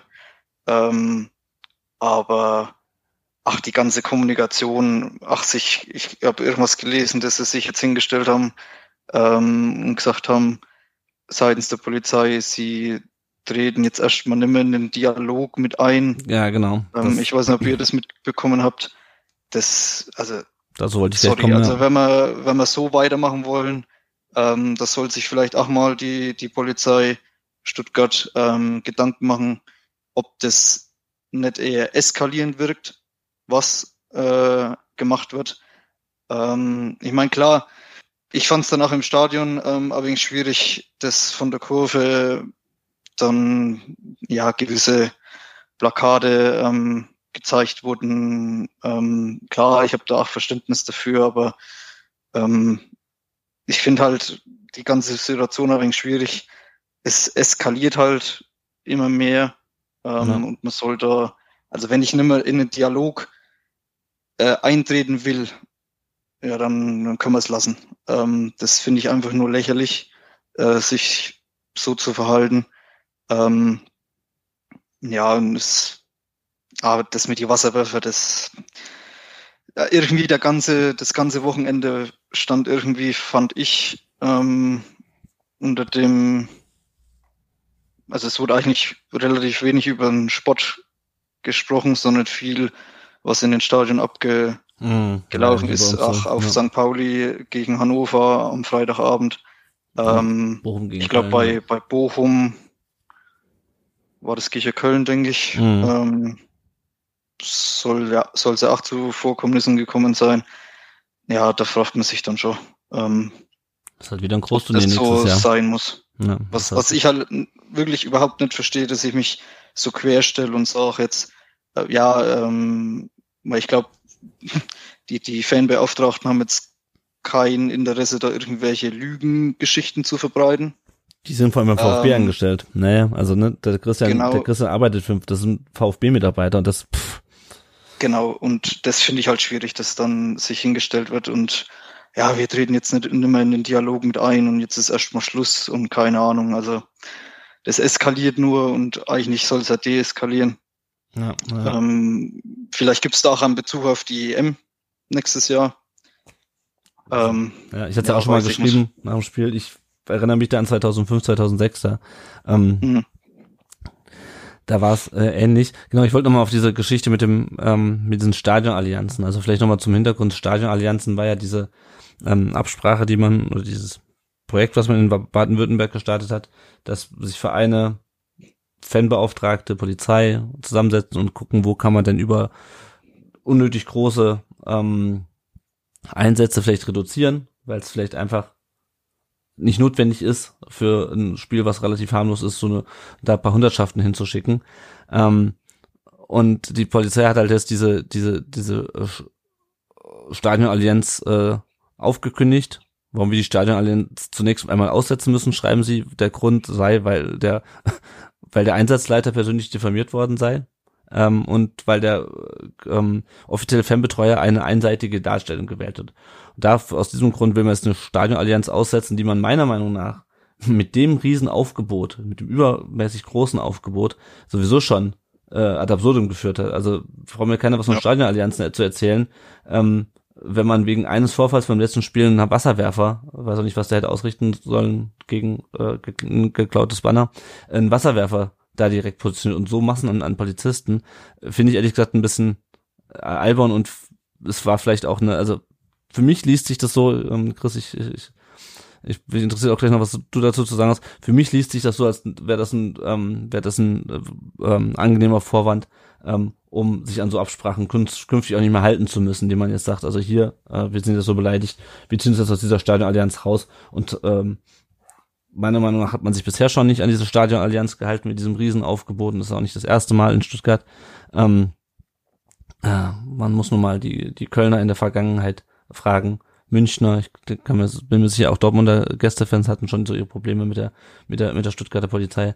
Äh, das Derby, das letzte, was vor Fans statt, stattgefunden hat 2019, äh, da kann man auch, vor allem auch nicht von Stadionallianzen reden. Ähm, ja, also keine Ahnung. Äh, ich finde es ein bisschen, äh, ich finde dieses Statement ähm, erschreckend und äh, habe so ein bisschen die Vermutung, dass man, dass einem das ganz, ganz, ganz gelegen kommt, dass man sich aus diesen Stadionallianzen jetzt rausziehen kann und das als Vorwand nimmt. Chris. Äh, bin ich voll bei dir. Ist, für mich ist es komplett albern einfach. Also klar, wenn man das auch als Hochrisikospiel einstuft oder so, okay, dann, dann schickt die Leute hin, aber dieses bewusste, und ich finde wirklich, dass es ein bewusstes Provozieren war, von in dem Fall bestimmt auch von beiden Seiten. Also ich kann auch diese, diese Banner mit, mit diesen ähm, All Cops are Bastards oder sowas, kann ich überhaupt nicht nachvollziehen. Ich kenne auch ein paar Polizisten, die sind das definitiv nicht. Ähm, deswegen, so, sowas finde ich auch unnötig und da dann immer auch so pauschal draufhauen, wie alle Ultras oder alle Fans sind, sind brutal oder gewaltbereit, ist ja genau das Gleiche. Aber äh, das, das, ist ein, das ist eine ganz andere Ecke. In dem Fall jetzt, für, für mich ist es, ähm, die, die Fangruppierungen werfen vor oder schreiben, dass es, ja, Wahrscheinlich möchte sich da einer profilieren, wahrscheinlich hat da einer Interesse, im nächsten Karriereschritt zu machen und und und. Und die Reaktion ist, äh, jetzt bleiben wir aber weg. Äh, das ist so eine, eine, also es ist wirklich, für mich ist es so eine Kindergartenkacke auch, weil eigentlich müsste da die Polizei doch eigentlich auch als vielleicht Vorbild und als, ähm, ja, als, als Vertreter des Gesetzes da in, in, in, die, in die Vorleistung auch gehen, ein Stück weit und auch äh, schauen, dass man Vertrauen hat in, ja. in die Leute. Man müsste, und, man würde meinen, dass eine staatliche Stelle souveräner ähm, reagiert als so, ne? Vollkommen richtig. Und, und das und dann aber so, äh, nein, und oh nee, und jetzt sprechen wir auch mit denen nicht mehr und jetzt kommen wir da nicht mehr hin. Ey Leute, also jetzt mal ganz im Ernst, hey, also das ist das ist das wie als ob irgendjemand nicht mehr die Sandkastenfigur geklaut hat und oh, jetzt will ich das aber auch nicht mehr haben. Also das sind doch eigentlich erwachsene Menschen und, und wie du sagst, es wirkt tatsächlich so, als ob man schön jetzt einen, Vorwand gefunden hat oder einen Grund gefunden hat, um das da seine, seine, seine Schritte einzuleiten. Was allerdings dann auch wieder die These von den Fanclubs von, von, von, von äh, Kommando Cannstatt und so untermauert, dass es da um, um einen geht, der halt gerne sich jetzt profilieren möchte und da zeigen möchte, ha, guck mal hier, wie wir hier mit diesen ähm, Fußballfans umgehen. Und es ist einfach nur lächerlich, also ganz, ganz ehrlich. Und dass der VfB da bisher noch nichts gesagt hat, kann ich durchaus verstehen, weil das ist wieder ein Thema, da müssen deine Worte komplett gut gewählt sein, mhm, egal in welche. Richtung. Äh, da bin ich auch froh, dass Alex Werle sich noch nicht geäußert hat. dass man den dann noch ein bisschen festgebunden hat wahrscheinlich. Aber ey, Leute, mal ganz ehrlich, wir haben bei mir in der Schule, es gibt ganz einfachen, ganz einfaches Ding. Wir reden miteinander und nicht übereinander. Und das, was Sie gerade machen, ist dieses Übereinander reden, statt sich an einen Tisch zu hocken. Und natürlich wollen, wollen die Fangruppierungen ihre Freiheiten haben, aber trotzdem wollen doch auch alle Sicherheit haben beim Fußballspiel. Guck doch an, was da jetzt in Augsburg passiert ist mit diesem komischen Böller. Naja. Ich glaube, das, das ist komplett absolut unwitzig, da, was, was da abging. Ähm, und wenn jetzt da auch keine Polizei oder sowas wäre, die dann auch da ermittelt, dann wärst du Zeit passiert oder was? Also das ist ja naja, einfach, ja, ja hockt euch ja, an einen um, Tisch und um, um redet miteinander. Ja. Yeah. Um sinnvollen Polizeieinsatz äh, bei ja, dem eben. Spiel und nicht, nicht diese, diese übertriebene. Ja, also ich bin mal gespannt. Ich fände es eigentlich schon gut, wenn der VfB sich zumindest hinter seinen ähm, festangestellten Fanbeauftragten stellen Fall. würde. Ähm, vielleicht kommt aber auch noch was. Ähm, hat man ja in der Vergangenheit schon auch schon in anderen Kontexten getan. Ähm, ja, aber, aber gegen, wie gesagt, wohl überlegt bitte. Also. Ja, ja, ja, auf, das auf jeden Fall. Ja, ja. Gut, hat noch jemand was, zu, was er zum Thema loswerden möchte? Ansonsten wird uns das wahrscheinlich noch weiter begleiten, weil ich glaube, es werden auch gegen die Leute, die sich aus dem Polizeikessel entfernt haben, rechtzeitig, gegen die wird es auch noch Ermittlungen geben, wenn ich das richtig gelesen habe. Also ich glaube, das Thema und ähm, wir spielen ja nochmal gegen die BVB. Äh, abends im Dunkeln am Nikolaustag. Ich bin gespannt. Ähm, das ist nicht das nächste Heimspiel, aber eines der nächsten Heimspiele. Ich bin gespannt, wie da die Polizei ähm, reagiert. Also das nächste Heimspiel ist, glaube ich, gegen nee, Bremen. Einmal runterscrollen in unserem. Bremen, ja. Genau, ja. gegen Bremen, äh, genau. Und dann geht schon wieder gegen Dortmund. Okay, ähm, wir kommen mal zu den Hörerfragen, oder zumindest zu einer Hörerfrage. Sind wir nun eine Spitzenmannschaft oder nicht? Wenn ja, wie kann das denn sein, dass nachdem wir in den letzten Jahren unsere Topspieler für über 100 Millionen Euro verkauft haben und die letzten beiden Saison gegen den Abstieg gespielt haben, schreibt, fragt der Budimaster 007. Ich gebe mal die Frage an den an Nick weiter, bevor der gleich äh, noch relativ wenig beitragen kann zum weiteren Podcast-Folge aus BVB-Sicht, ähm, aus Sicht eines BVB-Fans. Ist der VfB aktuell für dich eine Spitzenmannschaft? Aktuell vom Tabellenstand her offensichtlich und ja, es, ist natürlich dieser, der große, sicher der große Effekt, äh, dass man jetzt einen 15-Tore-Stürmer hat. Ähm, ich denke eigentlich auch, wie ihr es vorher gemeint habt, dass er schon einiges dafür spricht, dass er bis Ende der Saison bleiben wird. Und dann traue ich dem VfB zu, da oben mitzuspielen. Und dann ist man de facto eine Spitzenmannschaft. Und der Auftritt war jetzt schon ziemlich überzeugend.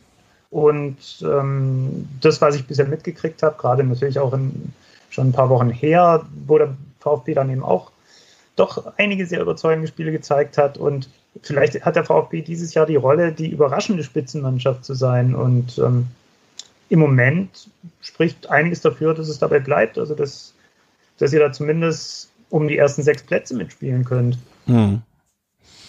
Ja, schauen wir mal. Also ich glaube, wir werden die Frage noch häufig genug beantworten. Ähm, deswegen hat mich mal jetzt der, der, der Blick von außen äh, interessiert.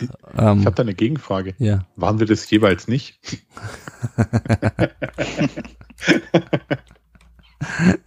Sehr schön.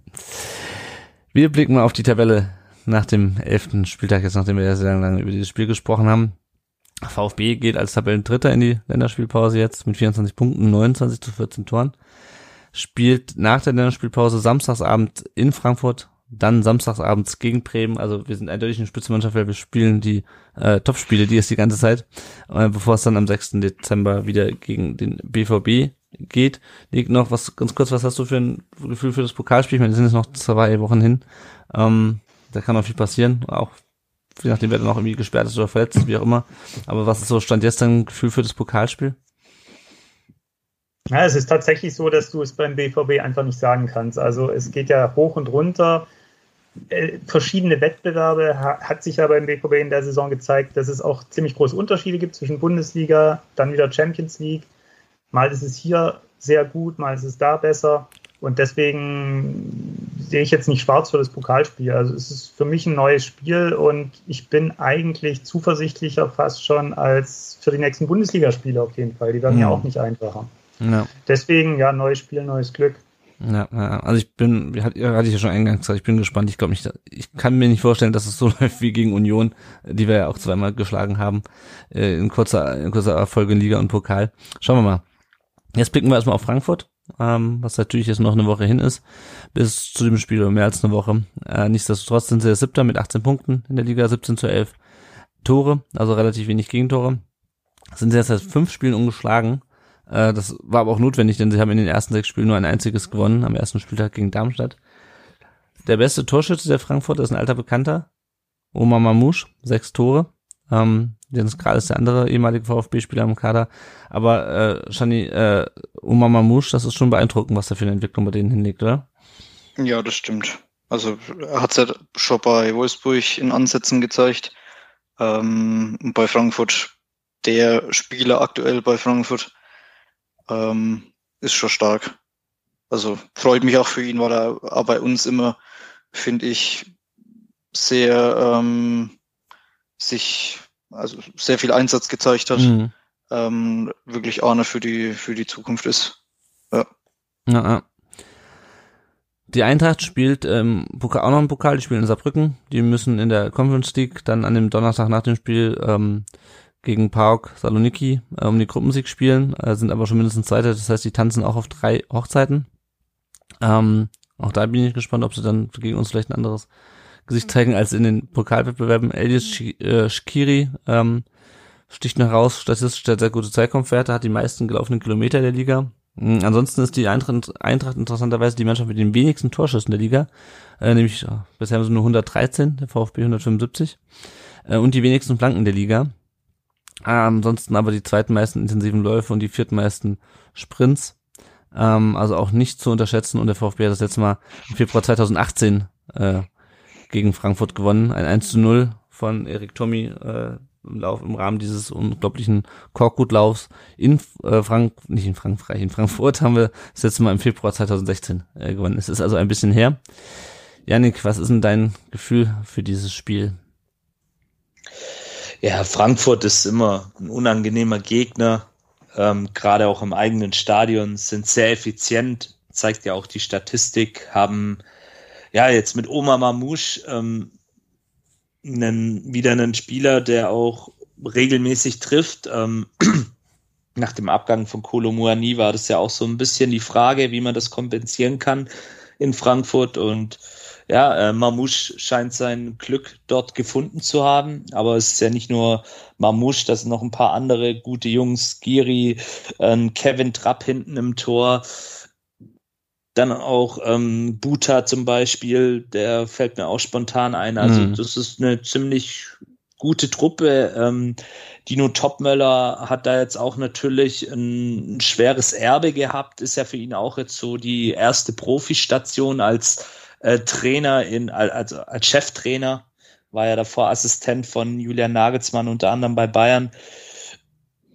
Sehr unangenehmer Gegner, ähm, wo man auch wirklich versuchen muss, seine Chancen effizient zu nutzen, mhm. weil sie haben eine gute Defensive, spielen, glaube auch äh, gerne mit einer Dreierkette, wenn ich mich recht erinnere, ähm, machen dann auch so ein bisschen einen Abwehrriegel und versuchen dann schnell nach vorne zu kommen, aber wollen natürlich dann auch im eigenen Stadion sicherlich versuchen, das Spiel zu machen. Also bin ich sehr gespannt, ist sicherlich für einen neutralen Zuschauer eine sehr interessante Partie, ja. weil beide Mannschaften gerade ja so einen Positivlauf auch haben Also sicherlich auch zu Recht. Ähm, ist ja 18.30 Uhr am Samstagabend ein Topspiel. Ja. Also das wird auf jeden Fall interessant werden. Ja, also ich muss sagen, auch jetzt, wo wir jetzt ähm, eine relativ komfortable Tabellenposition haben, ich habe richtig Bock auf das Spiel.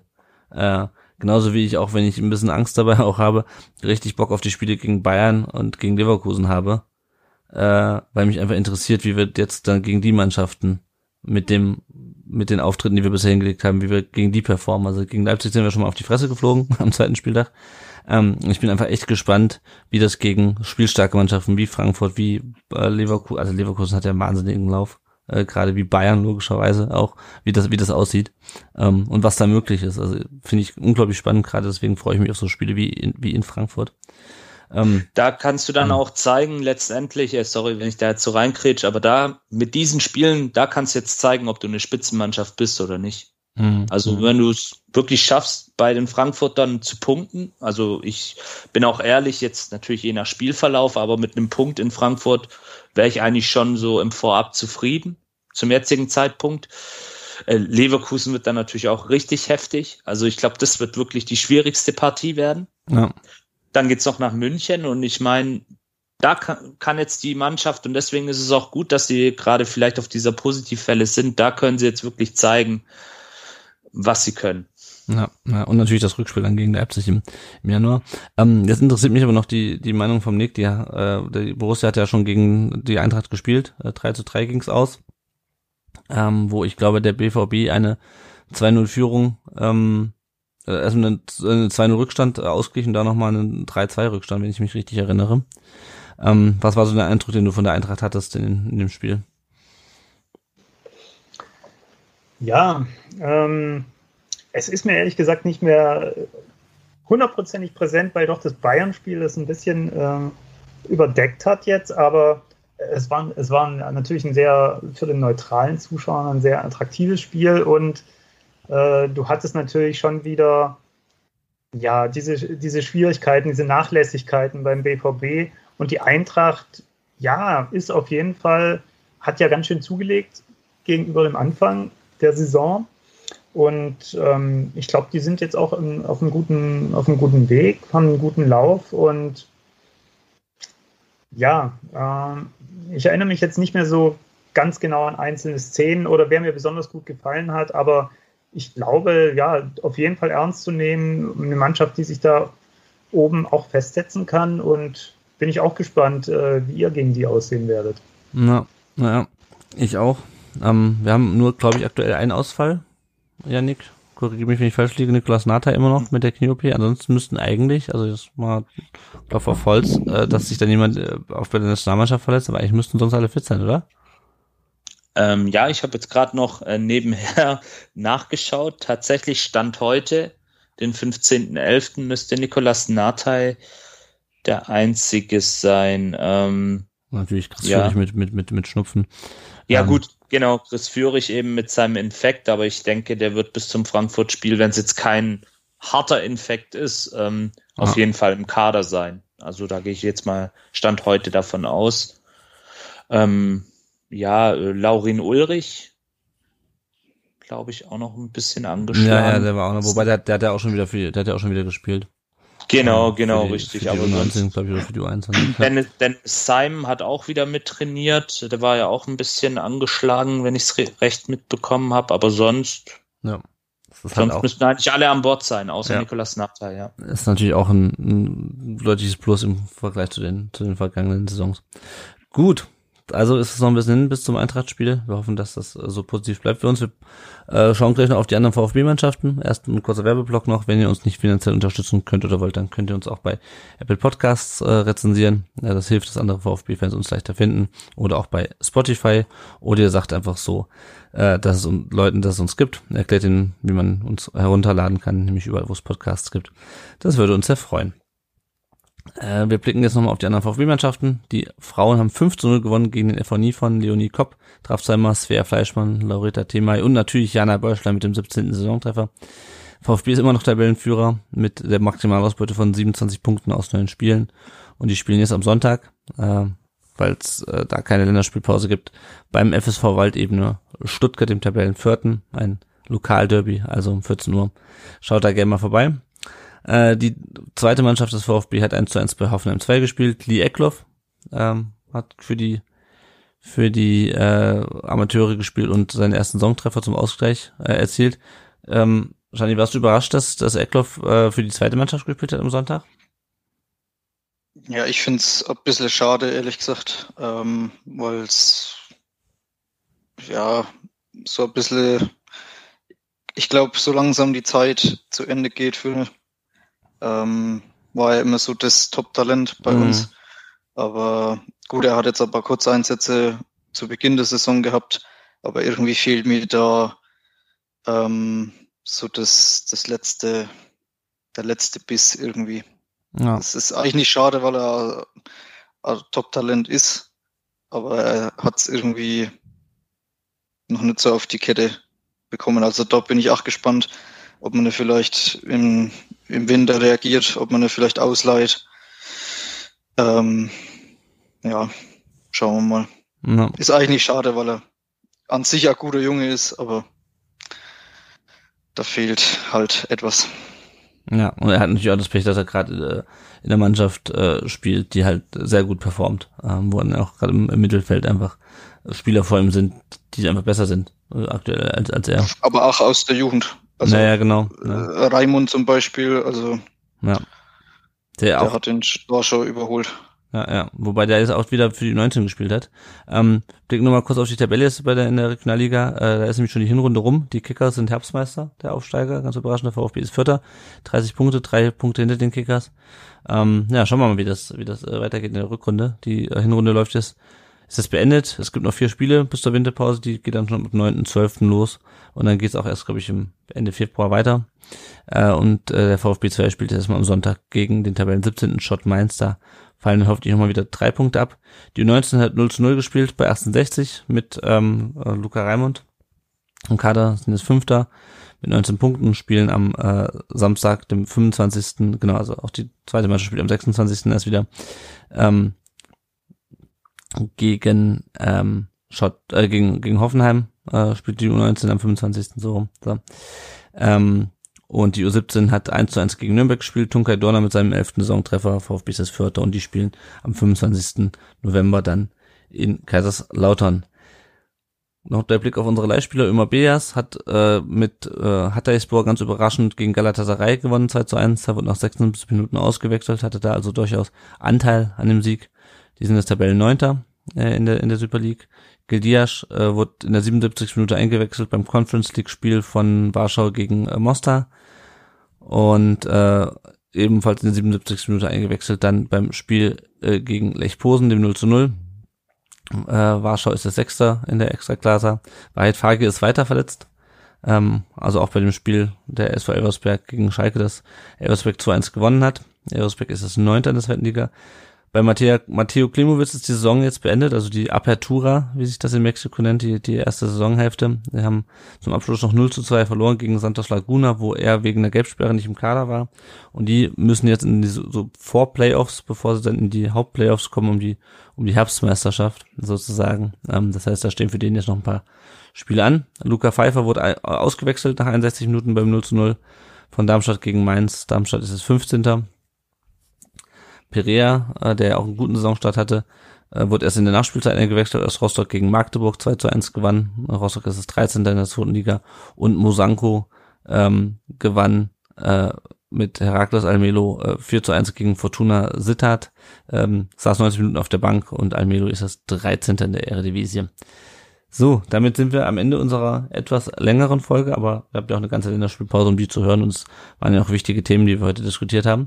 Erstmal vielen Dank an unsere Gäste, die heute mit uns diese Folge gestaltet haben. Vielen Dank an Nick, bei Twitter zu finden unter äh, anygivenwe und äh, wir haben schon, hatten schon davon, auch auf seinem Blog zu lesen, anygivenweekend. Danke, dass du da warst, Nick.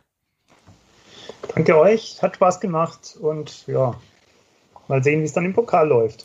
ja, da bin ich, da bin ich auch wirklich gespannt. Äh, vielen Dank, Dank auch an Yannick. Äh, bei, sag auch nochmal deinen Twitter-Handle, den hatte ich vorhin unterschlagen. Ähm, Johnny1893. Genau, da kommt auch der, der Spitzname genau. für die heutige Folge her. Vielen Dank, dass du heute bei uns warst. Gerne, hat mich gefreut. Ähm, irgendwie hat sich auch der, der äh, Kreis geschlossen. Das erste Mal war ich nämlich ziemlich genau vor einem Jahr bei euch zu Gast. Äh, auch nach dem Dortmund-Spiel. Ah ja. Ähm, nach der krachenden Niederlage damals. Ja, ja, Ach, passend. es gibt so manche, manche Gäste, die kommen immer zu bestimmten Gegnern wieder. Ähm, uns bleibt nur zu sagen äh, an unsere Zuhörerinnen und Hörer vielen Dank, dass ihr uns auch heute äh, zugehört habt. Äh, die nächste Folge werden wir dann nach der Länderspielpause, nach dem Frankfurt-Spiel aufnehmen und es wird Folge 200 sein. Äh, und wir werden uns oder haben uns schon was, müssen wir mal schauen, was Besonderes überlegt für die Folge. Ähm, seid mal gespannt. Ähm, es wird auf jeden Fall keine Folge wie, wie jede andere. Also ein bisschen spoilern kann ich ja, glaube ich, schon. Äh, denn es ist unsere 200. Folge. Ähm, noch ein kurzer Hinweis auf äh, Sebas Kampf auf, auf Instagram. Ähm, lasst dem gerne mal ein Like da auf seinem Instagram-Account ähm, für seinen für seinen Kampf ähm, gegen die Krankheit und äh, auch hier wieder der Hinweis, äh, registriert euch bei der DKMS, denn das rettet Leben. Gut, ich würde sagen, dann haben wir es jetzt. Vielen Dank an euch, vielen Dank an alle Zuhörerinnen und Zuhörer fürs Zuhören und bis nächstes, bis in zwei Wochen. Ciao. Auf Wiedersehen. Ciao, Servus. Ciao, ciao. Ciao.